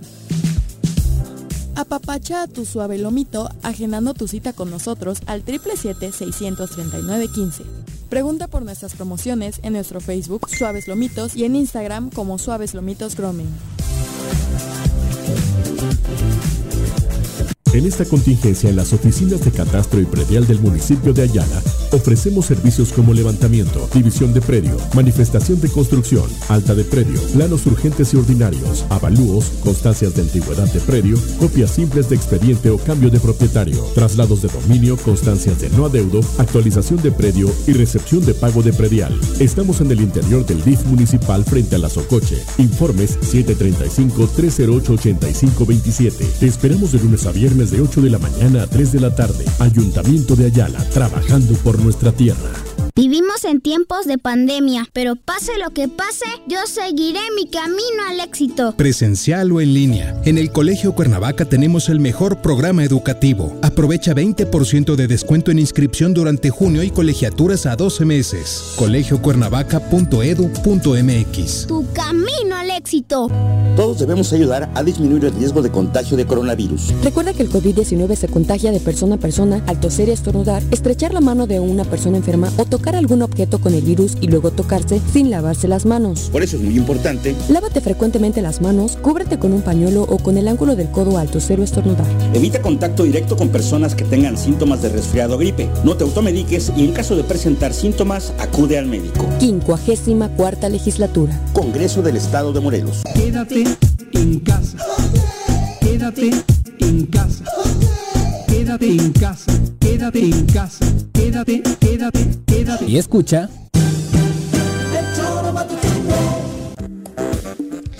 Gracias a todos los que continúan escribiéndonos. Dice Jorge Armando Arroyo, eh, me tocó presenciar una reunión en el Zócalo de Puente de Ixla entre el presidente municipal, que fue muy sensible a las necesidades económicas que le estaban exponiendo ahí los comerciantes, y en diálogo llegaron a acuerdos para beneficiar a todos, eh, a días de abrir también, eh, de acuerdo al giro, con medidas de higiene, etcétera, etcétera. Dice Juanjo, la población deberá saber diferenciar y calificar la actuación de cada autoridad, ¿no? Claro, Claro. Acuerdo. Pero, Pero, bueno. los medios informar con objetividad Pero para eso- que los ciudadanos normen su criterio de una forma Él, por ejemplo, en este Por tema de una yo- autoridad yo digo- municipal dialogando con su población, le parece un- Claro, Claro. por, por ¿no? eso. Ujú. pero ante yo- la omisión y la ausencia de, de Pero yo- otros, ¿no? Pero yo tengo un micrófono y con mi típica mi típica verborrea digo lo que pienso, punto, cabrón, porque tengo el micrófono, tengo la oportunidad de decirlo. Y, y lo hago. Yo no estoy diciendo que la gente sea tonta, pero por si acaso que sobre y no que falte. Lo que decía mi abuela, que sobre. Y yo voy a seguir remarcando lo que pienso. Y a mí me parece que aquí hay un plan maquiavélico. Maquiavélico Son las 2 con que 24. lo venían trazando desde la reforma electoral y todo claro. eso. Y hay que yo lo tengo que decir, porque así lo pienso. y pero- no ofendo a y nadie. después de la reforma electoral hasta parece venganza. Ah, que eso, por dijeron eso. que no se iba a dar y mira. Pero sí son venganzas, Mira, claro. y eh, amenazas. Sí, sí, sí. Tenemos en la línea telefónica a Raúl Israel Hernández Hostia, Cruz, derecho- ombudsman, eh, ombus, eh, person en eh, la entidad. Eh, buenas tardes, Raúl. Hola, ¿qué tal? Muy buenas tardes, Juanjo, Viri, Carlos. Un saludo a ustedes ahí en el, ¿Cómo en, están? el au- en- en- en la mesa de trabajo y al auditorio también, esperando que se encuentren con salud y con bien después de, de esta mañana que se cimbró. se Te cimbró agarró en plena conferencia. ¿Sí? Aca- acabando la conferencia, acabando la, la conferencia, se generó ahí el movimiento, pero bueno, afortunadamente ya habíamos terminado de comunicar lo que lo que teníamos. Ah. Y el mensaje de hoy es importante. Hay una recomendación precisamente en torno a algunos dichos sobre el COVID-19. Cuéntanos. Sí, es una recomendación que dimos a conocer el día de hoy. El día de hoy se despachó y tiene que ver o, o se proyecta sobre eh, los hechos ocurridos, eh, recordarán ustedes, el, el 22 de marzo de 2020 de este año, en una misa dominical donde eh, el jerarca religioso, el obispo de Cuernavaca, declaró que la pandemia del COVID-19 es eh, un grito de Dios a la humanidad ante el desorden social eh, que en su concepto ha provocado el aborto, la violencia, la corrupción y la homosexualidad. Y de los pederastas no dijo nada, ¿no? No, eso, Frente- eso se perdona en la Ah, de los confesión. homosexuales pederastas. Además, los niños son los que provocan, Juanji. Ah, sí. Bueno, perdón, No, no, perdón. Eso dicen hay que, algunos. hay que acotar, los pero bueno. homosexuales pederastas. Bueno, y perdón, Bien, Raúl. y, y bueno, frente a esto, eh, eh, personas que pertenecen a la comunidad LGBT, TTIQ+, Ujú. eh, se apersonaron a la Secretaría de Gobierno para pues, manifestar su inconformidad en espera de que fueran atendidos eh, y, que hubiera alguna reacción por estas manifestaciones. Eh, no obtuvieron ahí la eh, respuesta que esperaban.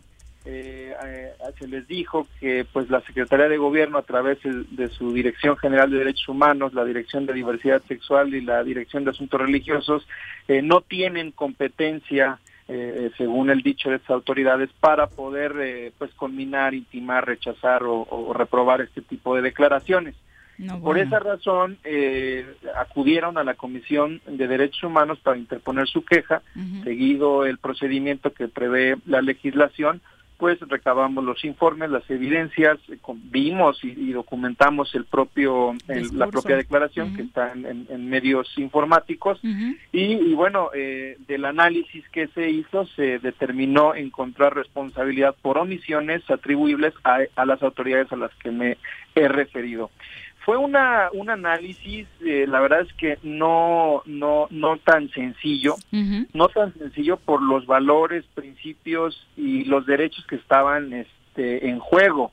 Por un lado pues la libertad ideológica la libertad de religión y de expresar las ideas de una, una determinada creencia.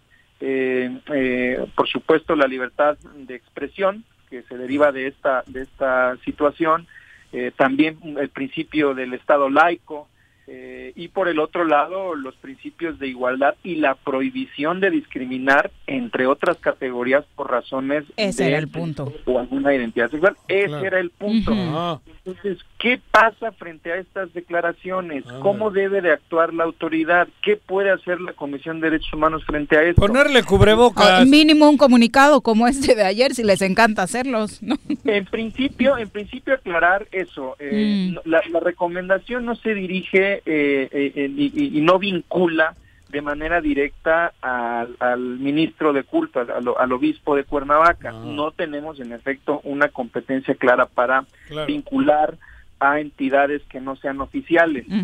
Sin embargo, eh, nosotros estamos conscientes y así así lo, lo, lo comprobamos que en un Estado constitucional, democrático, laico, en donde existe esta prohibición de discriminar, eh, en, temas que también involucran eh, discursos religiosos, existe un deber constitucional de las autoridades de promover la tolerancia. Esta es la parte central, Pero... esta es la parte importante. ¿Por qué? Eh, porque al final de cuentas las palabras que se externaron lo que hacen es eh, disminuir el valor de personas eh, o agraviarlas. Su dignidad humana. de personas que, eh, y aquí esto también es importante, históricamente han sido maltratadas, históricamente han sido discriminadas. Y por esa razón es que las, los ciudadanos, la población, necesitamos instituciones que no se queden como simples espectadoras, que no se queden con los brazos cruzados y que asuman una posición activa y no neutra frente a estos dichos y eh, eh, eh, en base en lo que estoy comentando, pues defender o estar del lado de las minorías que tradicionalmente han sido eh, desfavorecidas. Es un discurso de odio por donde se le quiera ver y en medio de una crisis sanitaria como la que estamos viviendo, incluso también atenta en términos de salud, porque la población que le hace caso a ese jerarca religioso va a terminar creyéndose que sí es un castigo por ese tipo de prácticas y no pelar las disposiciones sanitarias que después se den. Parecerá ilógico en 2020, pero los hay. Eh, yendo al punto, ¿qué implica la recomendación Israel? Sí, gracias. Nada más, eh, esta última parte que mencionas, comentar, eh, recordemos que también eh, por intervención nuestra se dio vista a la CONAPED, quien a su vez emitió un pronunciamiento rechazando este tipo de expresiones. Esa parte es, Hasta en Bilbao se asustaron. Juanjo se enteró porque se la mandaron de un, periódico, vasco. De, Bilbao, te lo juro. en Bilbao. No, en serio, ¿eh?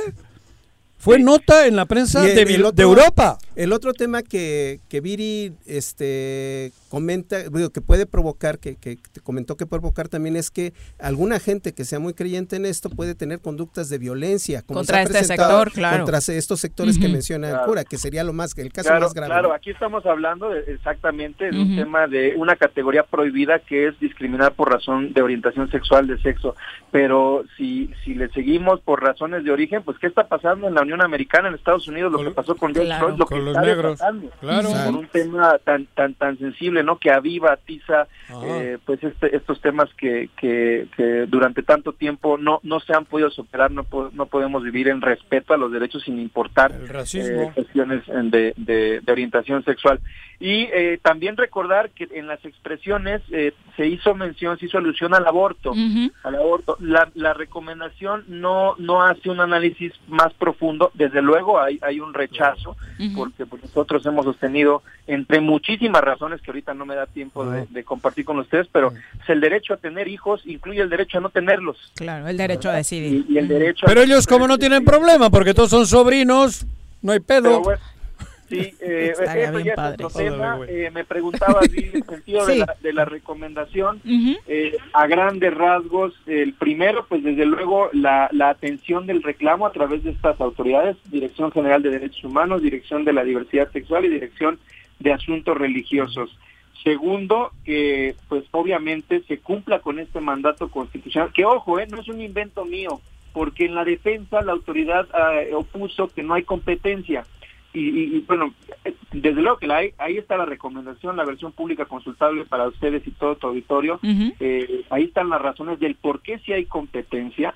Eh, no, no, podemos pensar en un catálogo que prevea todos los supuestos eh, que, que, pudieran darse de, de, de, de declaraciones de discriminación, sino existe un deber en estos temas de promover la tolerancia. Y eso es lo que falló y por esa razón estamos también en la recomendación pidiendo que se promueva la tolerancia y el respeto de derechos humanos a grupos vulnerables, con especial énfasis a eh, eh, eh, las personas que pertenecen a la comunidad LGBT, TTIQ más.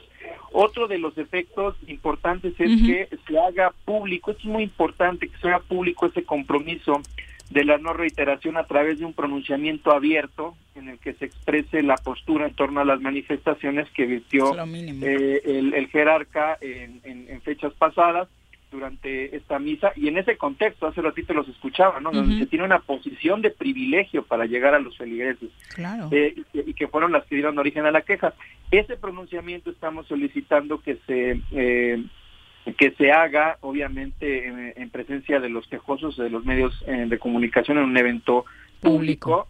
Obviamente guardando las medidas de sanidad correspondientes.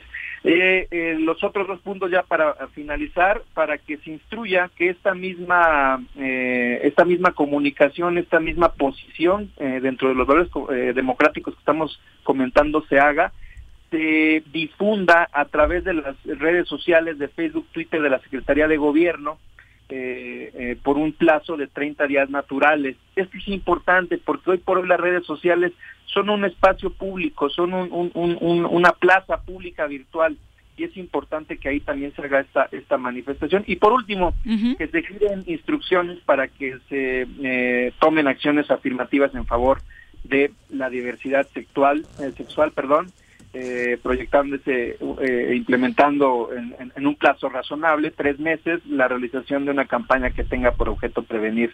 Eso está este genial. De discriminación. A mí lo que me sorprende es que ya no de la Secretaría de Gobierno, hay una dirección de diversidad sexual que precisamente fue creada para todos estos objetivos que has enumerado y que no haya ni siquiera un posicionamiento, ni lo hubo en su momento, ni ha existido en no. todo este tiempo y lo peor, que existe una respuesta como la que te Exacto. dieron diciendo es. que no está dentro de sus atribuciones. Entonces, ¿para sí, qué está? Es, es, la, esa es la parte que supera la recomendación. Uh -huh. Hicimos, eh, eh, digo, ahí están las razones, si se comparten o no. Para eso están los canales institucionales, si se acepta o rechaza. Eh, nosotros somos muy respetuosos de las autoridades, no nos dirigimos a las personas, sino a las responsabilidades claro. que tienen. cargo. y en ese sentido encontramos que hubo una omisión aquí bajo la teoría de los ilícitos constitucionales.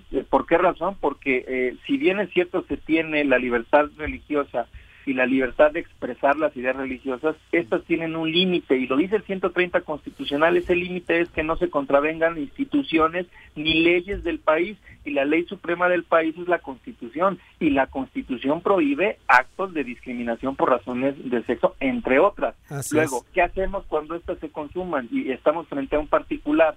a un eh, frente a una entidad que no es oficial, nos quedamos que con los brazos cruzados? No. Desde luego Por que no. Que no. Claro que no. Instancias. Alguien Así que, es. Y, y, voy a, y voy a poner un ejemplo de un ilícito eh, constitucional que, que, que permite entender esta idea. Eh, ¿Qué pasa con, un, eh, con un eh, niño, una niña a quien no se le suministran alimentos, que no se le prevé una vivienda? ¿Quién es el responsable en primera instancia? Pues el papá. Claro. el papá en particular. Los, No, existen instituciones creadas para defender los derechos de la niña, pues están las, las procuradurías, los sistemas de desarrollo integral, en fin. En el caso que nos ocupa, la instancia llamada, creada a articular los temas que tienen que ver con la diversidad sexual y las asociaciones religiosas es eh, la Secretaría de Gobierno a través de estas tres direcciones. Luego, entonces, el deber de promover eh, eh, la tolerancia es de ellos y no pueden, insistimos, quedarse eh, como espectadores ante este tipo de... de, pues ni en este ni en otros temas están promoviendo mucho la tolerancia, Israel, pero ese ya es otro asunto. Muchas gracias por la comunicación y le daremos seguimiento, por supuesto, a esta recomendación. Al contrario, gracias a ustedes. Que tengan buena tarde y un saludo a todos. Gracias. Digo, y también es temporada de austeridad. Si no van a hacer nada con la Dirección de Diversidad Sexual, que, fue un logro de la comunidad en el sexenio pasado. ¿Pero quién está ahí o qué pedo? ¿Eh? ¿Quién está ahí al frente? Un integrante de la comunidad LGBTI+. ¿Ah, eh, eh, me sorprende mucho, por supuesto, porque ha sido una activista de muchos años, Violeta Luna. exacto, Violeta Luna, que, que se haya quedado callada en estas declaraciones. No sé, hay un enojo, obviamente, de la comunidad. Otros integrantes fueron los que fueron precisamente a Derechos Humanos a, exigir esta recomendación. Entonces, en 24 horas. Si no la van a. Cero, dos strikes. Para la Secretaría de Gobierno. Ah, en 24 horas, dos ah. strikes en temas trascendentes. Jesús Guadarrama, saludos. Dice que para el susto que comentas que traes por el tema del sismo, te dé un bolillo y una escoba, Juanji el bolillo para el susto. Y la escoba. Para que uses el palo para bajarte los que por ahí deben de andar. ¿Cómo? Saludos, Jesús. No me jodas, ¿quiere que meta la escoba en la garganta? Creo que no era por la garganta. ¿Con el culo que? Pausa, regresamos. Se me fueron para arriba, no para el lado, güey. ¿O no se va a hacer la carnita asada? No, no se va a hacer ninguna carnita asada. Mejor quédate en casa y escucha. ¿Necesitas realizar algún trámite o pagar un servicio en Emiliano Zapata? Te informamos que en esta contingencia áreas como registro civil, predial y catastro, tesorería y agua potable funcionan con todas las medidas de seguridad de lunes a viernes de 8 de la mañana a 2 de la tarde. O si tienes alguna duda, puedes llamar al 101 1160 para ser atendido.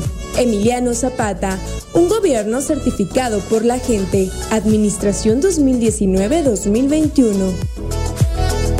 Vivimos una nueva normalidad, pero sea como sea, tengo que seguir estudiando. Presencial o en línea, en el Colegio Cuernavaca tenemos el mejor programa educativo. Aprovecha 20% de descuento en inscripción durante junio y colegiaturas a 12 meses. colegiocuernavaca.edu.mx Tu camino al éxito. En esta contingencia, en las oficinas de catastro y predial del municipio de Ayala, ofrecemos servicios como levantamiento, división de predio, manifestación de construcción, alta de predio, planos urgentes y ordinarios, avalúos, constancias de antigüedad de predio, copias simples de expediente o cambio de propietario, traslados de dominio, constancias de no adeudo, actualización de predio y recepción de pago de predial. Estamos en el interior del DIF municipal frente a la Socoche. Informes 735-308-8527. Te esperamos de lunes a viernes de 8 de la mañana a 3 de la tarde. Ayuntamiento de Ayala, trabajando por nuestra tierra. Si quieres consentir a tu mascota, el mejor lugar para hacerlo es Clínica Veterinaria Mundo Mascota. Contamos con consultas, medicamentos, accesorios, alimento y servicio de pensión. Además, tenemos servicio a domicilio. Ubícanos en Avenida 10 de Abril, número 1210, Colonia Granjas, o llámanos al teléfono 169-2128. Clínica Veterinaria Mundo Mascota. Yautepec es un municipio hermoso y con historia. Por eso, rehabilitamos el primer cuadro del centro histórico para que sea más accesible. Arreglamos las calles, mejoramos las fachadas y rehabilitamos el paseo del río Yautepec. Esto es solo el principio. Lo mejor está por venir. Agustín Alonso Gutiérrez, continuidad en el progreso.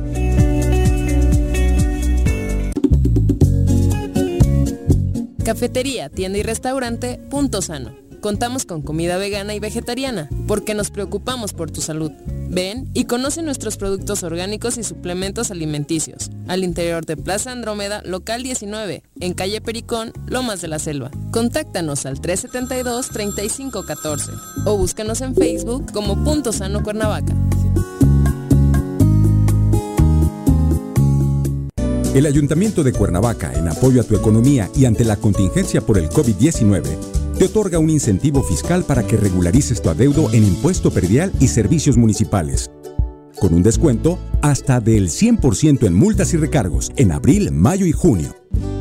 Realiza tu pago en línea en la página cuernavaca.gov.mx, en la sección de trámites o desde tu celular con la aplicación Cuernavaca Digital para sistema Android. Tú me cuidas, yo te cuido. Tengo miedo, tengo miedo, tengo miedo, tengo miedo, tengo miedo, tengo miedo, señor, tengo miedo. No te asustes. Quédate en casa y escucha.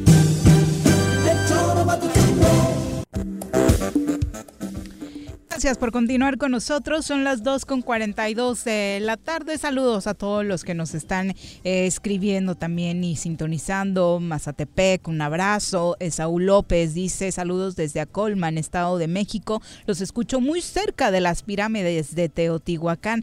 Qué bueno que nos sintonices con tan buena vibra, Saúl. Un abrazo. Miguel Sánchez también nos deja saluditos, al igual que Magus Alemán. Nuestra querida Magus, te mandamos un abrazo. Edgar García gracias por estar siempre acá sintonizándonos. Miguel Sánchez dice, Viri, ¿sabes qué le dijo México al coronavirus? Mira cómo tiemblo. Qué malos chistes, qué malos chistes, Miguel. Eh, bueno, pero ya después eh, del bolillito como que pasa un poco. Pedro Torres también, un abrazo para ti. Y sí, me, sorprendió que no había transcurrido un minuto, dos minutos del sismo. Ya había, memes. Sí, sí, sí. Chacho Matar dice un abrazo fuerte para ustedes en los estudios universales del Choro Matutino. Universal Studios, acá sí. ya muy ad hoc. Son las 2.43. Vamos a nuestra clase de economía. 500 del súper, 200 del agua, 350 de teléfono, 400 del gas, la colegiatura de los niños y falta el pago en las tarjetas. ¿Y ahora quién podrá ayudarme? ¡Yo! ¿El Chapulín Colorado? Defendiendo tu economía, los mejores tips y asesorías.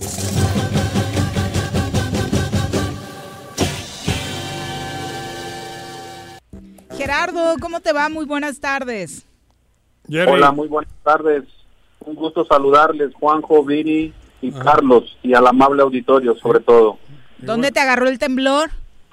En casa, trabajando en clases en línea, y afortunadamente todo bien. ¿Lo sentiste? Sí, sí, un poquito. Sentí medio mareado, pensé que era la resaca, pero no era el temblor. Ah, tú sí andas crudo. Juanjo pensó lo mismo, pero no, anda crudo. No. ¿Agarraste el pedo ayer o qué?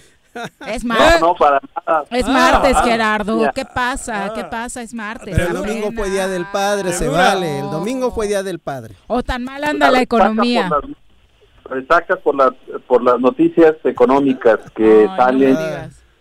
Desde el día de ayer, pues tenemos eh, perspectivas negativas de crecimiento de varias instituciones a nivel local y a nivel internacional. Citibanamex pronostica una caída del 8.4 JP Morgan del 10.5 del Producto Interno Bruto, Banorte a nivel interior entre 7 y 9.8%.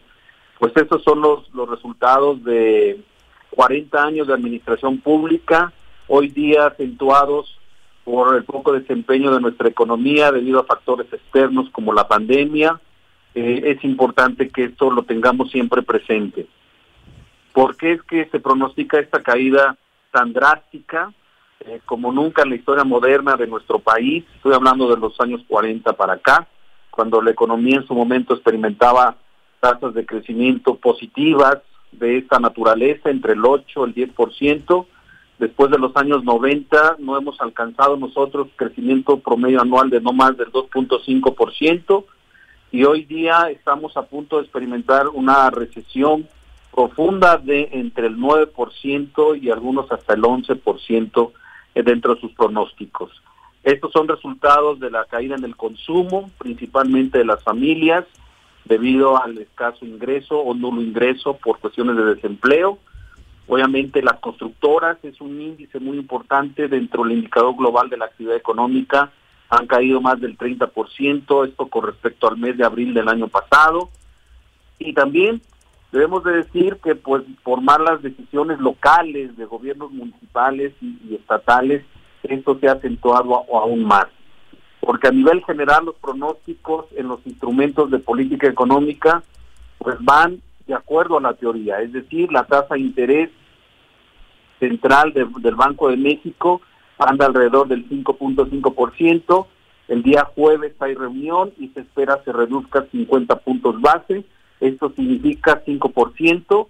Eso teóricamente ayuda a estimular la inversión productiva, a disminuir el costo del dinero a través de los créditos y eso eh, indica una recuperación a través de la actividad financiera, siempre y cuando los bancos lo tomen en consideración. Por la parte de la inversión pública, pues están los megaproyectos a nivel federal que van a generar empleo, independientemente del debate político que pueda generar esas decisiones, pero van con indicadores a la recuperación y eso nos puede decir que para el 2021 esperaríamos una recuperación de alrededor del 2 y 3% de la economía.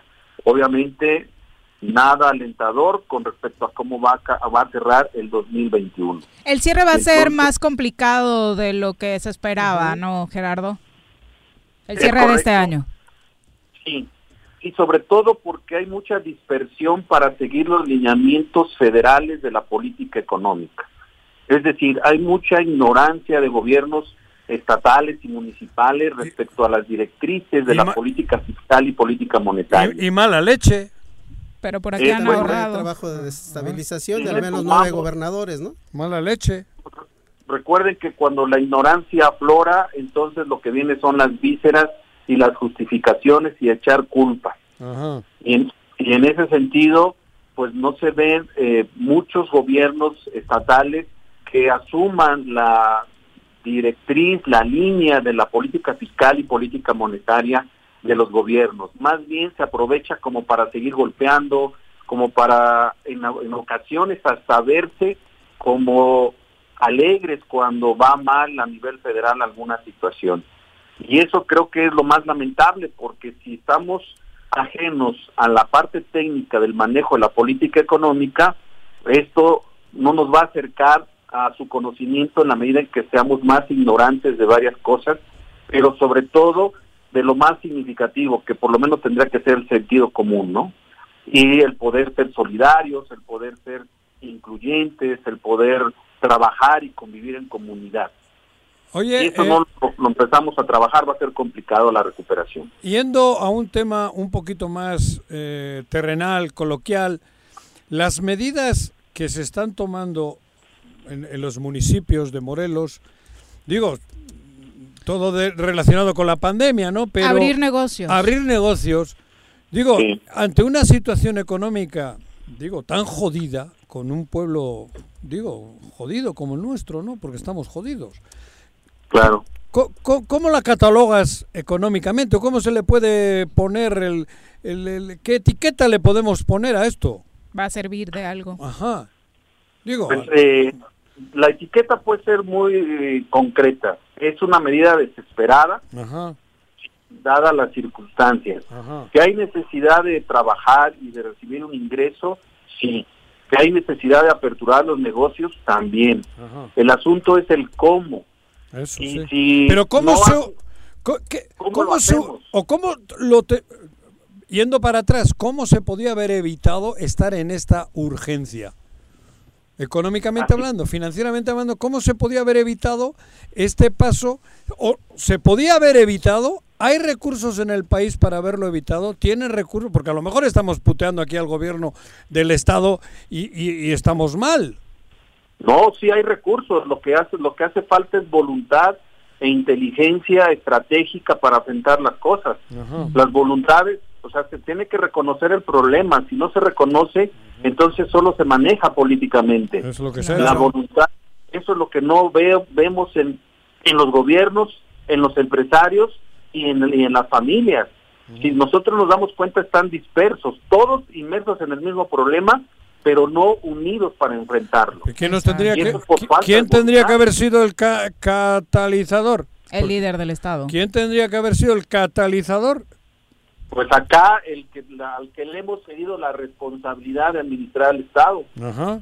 Porque la Y tiene. en ese- correcto. Digo, pero estoy hablando estrictamente en cuestiones Es que el gobernador tiene esa Sí, responsabilidad. no termina de ponerse la Bueno, camiseta pero de estoy, Morelos. estoy preguntando al experto financiero. Claro. Claro. No nos dijo Y además. Que se dinero sí hay, Juan. Chingado. No, di- dinero sí hay. Ajá. Lo que falta es la manera de cómo administrarlo. Claro. Eh, no hay un equipo que rodee al gobernador, por lo menos para in- indicarle en la parte más práctica. ¿En qué me, ¿A qué me refiero? Bueno, si necesitamos ejercer el gasto, tienes que ejercerlo con responsabilidad y eso no se ve. Ajá. No hay una redistribución del gasto como se da a nivel federal, es a lo que me refería hace un momento. Exacto. Las directrices a nivel federal no se, no se siguen a nivel estatal y mucho menos a veces a nivel municipal. Claro. Entonces, si yo soy consciente de que hace falta recursos en ciertos escenarios prioritarios hoy día por la emergencia, Ajá. pues ahí voy a enfocar mi talento primero y luego el recurso. Va. Y vemos que ese talento es escaso y el recurso es es suficiente, no decir que es abundante, es suficiente, pero no se ve el impacto en amortiguar a los empresarios, a las familias Claro. y sobre todo a los demás sectores productivos este golpe de la pandemia y sobre todo lo que veníamos arrastrando de años atrás en términos económicos. Si tú fueses el alcalde de Jiutepec, ¿harías lo que quieren hacer? Abrir, porque no hay más remedio. eh, Hablando estrictamente final. La toma de esa decisión, Ajá. yo tendría que haber diagnosticado, eh, dar cifras, dar fundamentos. De hecho, los que se han aventado a decir voy a abrir, eh, se justifica por la desesperación en que se encuentra la gente Sí, claro. y los sectores productivos, sin duda. Ajá. Pero yo no veo fundamentos objetivos, es decir, porcentajes, crecimiento, dispersión, metas a mediano y a corto plazo, eso no lo veo. También noto una medida, una decisión también desesperada. Ajá. Y cuando se le cuestiona, eh, es cuando deben de surgir los fundamentos. Y esos en las universidades los podemos captar, ¿no? Exacto. Ah, ya sabes, cabrón. Qué bonito. ¿Viste? Ahí está, yo no veo de la Canaco, de la Coparmex, del Consejo Coordinador Empresarial, del presidente municipal de tal localidad, que se acerquen a las universidades. ¿A poco las universidades parecían estar ajenas a este problema?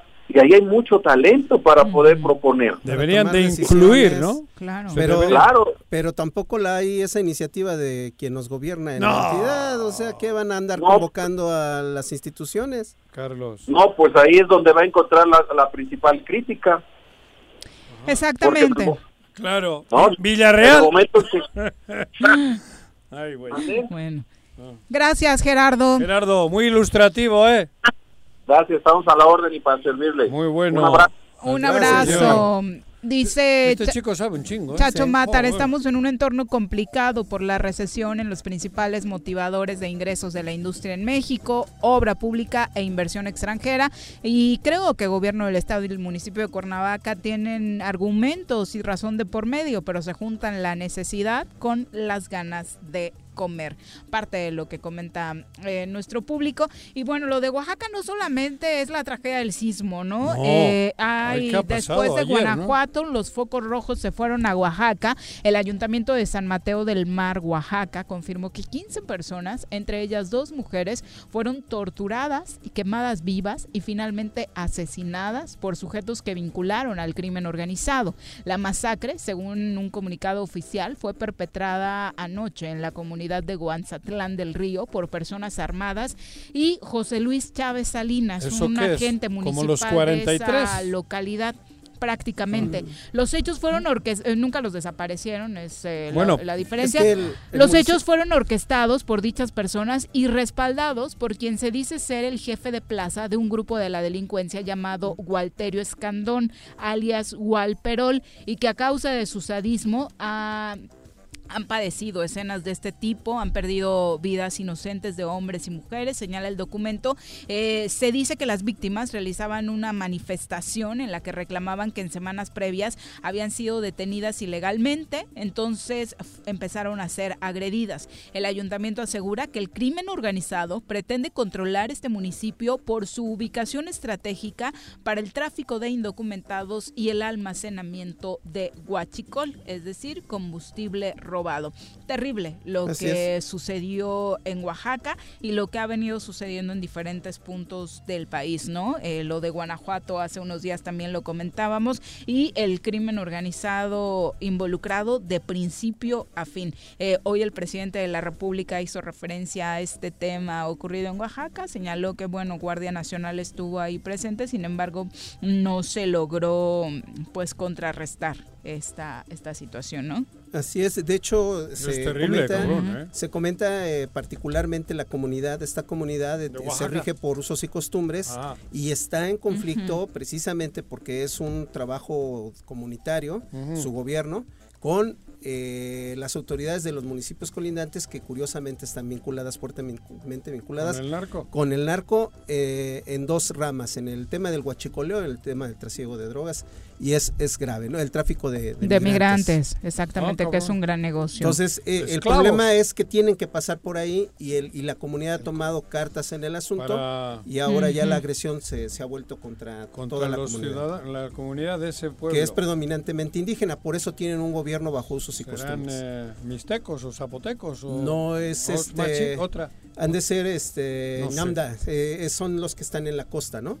Es costa, sí. Es costa. Sí, exactamente. Pero es terrible, cabrón. Terrible. Obviamente la Comisión Nacional de los Derechos Humanos ya urgió al gobierno de Oaxaca a esclarecer la matanza. Señaló, bueno, en un comunicado que lamenta los hechos. Murat, ahí está Murat. Murat fue el que confirmó que obviamente el gobierno del estado de Oaxaca envió ya también a su policía pero a veces tampoco es tan confiable que digamos. Es que las, autoridades, las autoridades de San Mateo este, se quejan precisamente de que cuentan con el apoyo y el respaldo de las fuerzas estatales. ¿Coludidos? Están coludidos. Oh, y de hecho lo que pidieron... Pues como pasó en Iguala. la intervención de la Guardia Nacional, ¿no? Pues en Iguala no... Digo, ya sé que no es el tema muy, muy, pero en Iguala fue así, cabrón. Mm, sí, nada más que hubo la intervención del ejército, ¿no? Por eso, ahí estaba coludido todo, todo todas las fuerzas. Y ahí al final desaparecen los cadáveres, supongo yo que son cadáveres, obvio, ¿no? Claro. Pero les pegan fuego también, por lo que el final de aquellos chicos creo que fue parecido. Bueno. Únicamente que nunca se supo la, el, destino final. Son las 2.59 de la tarde. Vamos a saludar a través de la línea telefónica al abogado Luis Rodríguez, eh, secretario general eh, de Libertad de la Federación Libertad de Trabajadores. Muy buenas tardes, Luis. Miri, buenas tardes. Te saludamos con muchísimo gusto. ¿Qué pasó, Luis? ¿Cómo estás? Acá andamos desde Zumpango, Estado de México. Ah, cabrón, ¿andas trabajando por allá? Atendiendo a compañeros que por acá nos comentaron. Ah, qué bueno. Oye, cuéntanos, ¿de qué hablamos hoy? Pero, no, yo te quería hacer, perdón, no sé si había tema especial por el tema sindical, pero a ver, Luis, en Cuernavaca se están tomando unas medidas de, de abrir paulatinamente y, en fin, de intentar que la economía no caiga todavía más. En ese sentido, ustedes como sindicato colaboran, están en buena voluntad o cómo está la actuación, digo, especialmente el sindicato Libertad, ustedes. En el tema de nosotros, a través del compañero Mario Lara, que representa una parte en el centro de Cuernavaca, eh, la, la, la, la, exigencia pues de aperturar, aunque sean ciertos porcentajes para cubrir los temas de, de sanidad con el conflicto que tenemos en estos momentos, es colaborar con el ayuntamiento. ¿sí? De hecho, a ellos, eh, entre los mismos compañeros, se ha cooperado para sanitizar nosotros mismos bajo los eh, líquidos que nos brinden ellos o incluso nosotros poderlos adquirir para efectos de no tan tampoco generar tanto gasto, porque sabemos pues que también el ayuntamiento ha venido a, a, cubrir las necesidades de otros compañeros comerciantes, pero los que están respecto a nosotros estamos totalmente en línea a lo que nos indique el ayuntamiento. Ajá. O sea que sí están, vamos, eh, en la línea de colaborar, no, de, no de entorpecer. No, no, no, al contrario. De hecho, un ejemplo que les puedo poner en el ayuntamiento de Jutepec, nosotros fuimos quienes compramos las bombas para sanitizar los Ah, espacios que nos comenzaron a permitir abrir en el tema de tianguis y mercados. Correcto. No, no, sí, yo hablaba en general en Morelos, no estaba hablando en concreto de ningún ayuntamiento. En general. Proponiendo, siempre Ajá. proponiendo. No digo, tratamos de no exigirle tanto a los ayuntamientos. Nos tuvimos, cubrimos con cubrebocas, guantes, sanitizantes, ¿no? Los que estén a nuestros alcances tratamos de ponerlos nosotros mismos y que el ayuntamiento pues simplemente nos ordene, ¿no?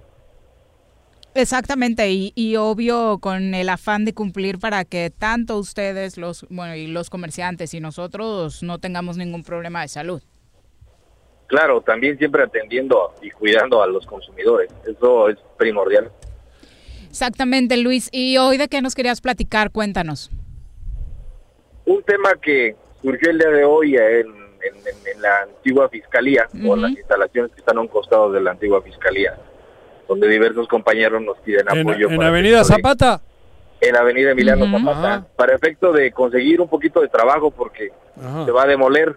Ajá. Sin embargo, llegaron un grupo de dos sindicatos que no, no se no se no se este, no se identificaron, ¿no? Salvo uno que una persona física que se ubica mucho que trabajó en CIVAC, que todavía debe a los compañeros, pues los compañeros pidiendo trabajo y en parte pues tratando de pedir al gobierno del estado que que no no permita la intervención de ese tipo de personas porque siempre le quedan a deber al camionero, ¿no? Ajá. Entonces, Así es. ¿Pero qué es? ¿Que va a haber una demolición del De la edificio de fiscalía. la fiscalía? Y Del ahí- edificio que está a un costado de la fiscalía. Ajá, pero eso es de gobierno del Estado. Ah, De gobierno del estado, así es. Y obras públicas. Sí, deben pertenecer a obras públicas a razón de que es de es una obra pues que le, le corresponde al gobierno. ¿Y la postura de ustedes cuál es? O la solicitud. Simplemente igual solicitar trabajo, que haya un poquito de mayor pluralidad, ¿no? a razón de que hay ciertos grupos que, que a veces se apropian o se adueñan o engañan incluso a las empresas que han licitado y que han ganado Ajá. libremente la, la, la obra, que posteriormente se ostentan como sindicatos e incluso a veces hasta amenazantes, como sucedió en un caso en Cibac, con la persona que, que, que se ostenta, se pide Espinosa, o entendido, y de acuerdo a lo que me comentan los compañeros. De hecho, los compañeros siguen fuera de las instalaciones. Ajá, hicieron una protesta, trabajo. ¿no? Eh. Están los es. camiones al costado. Ah, cabrón. Así es, así es. Entonces, el sindicato, o sea, la función en este caso es que los, em- los peones, diríamos, o los trabajadores...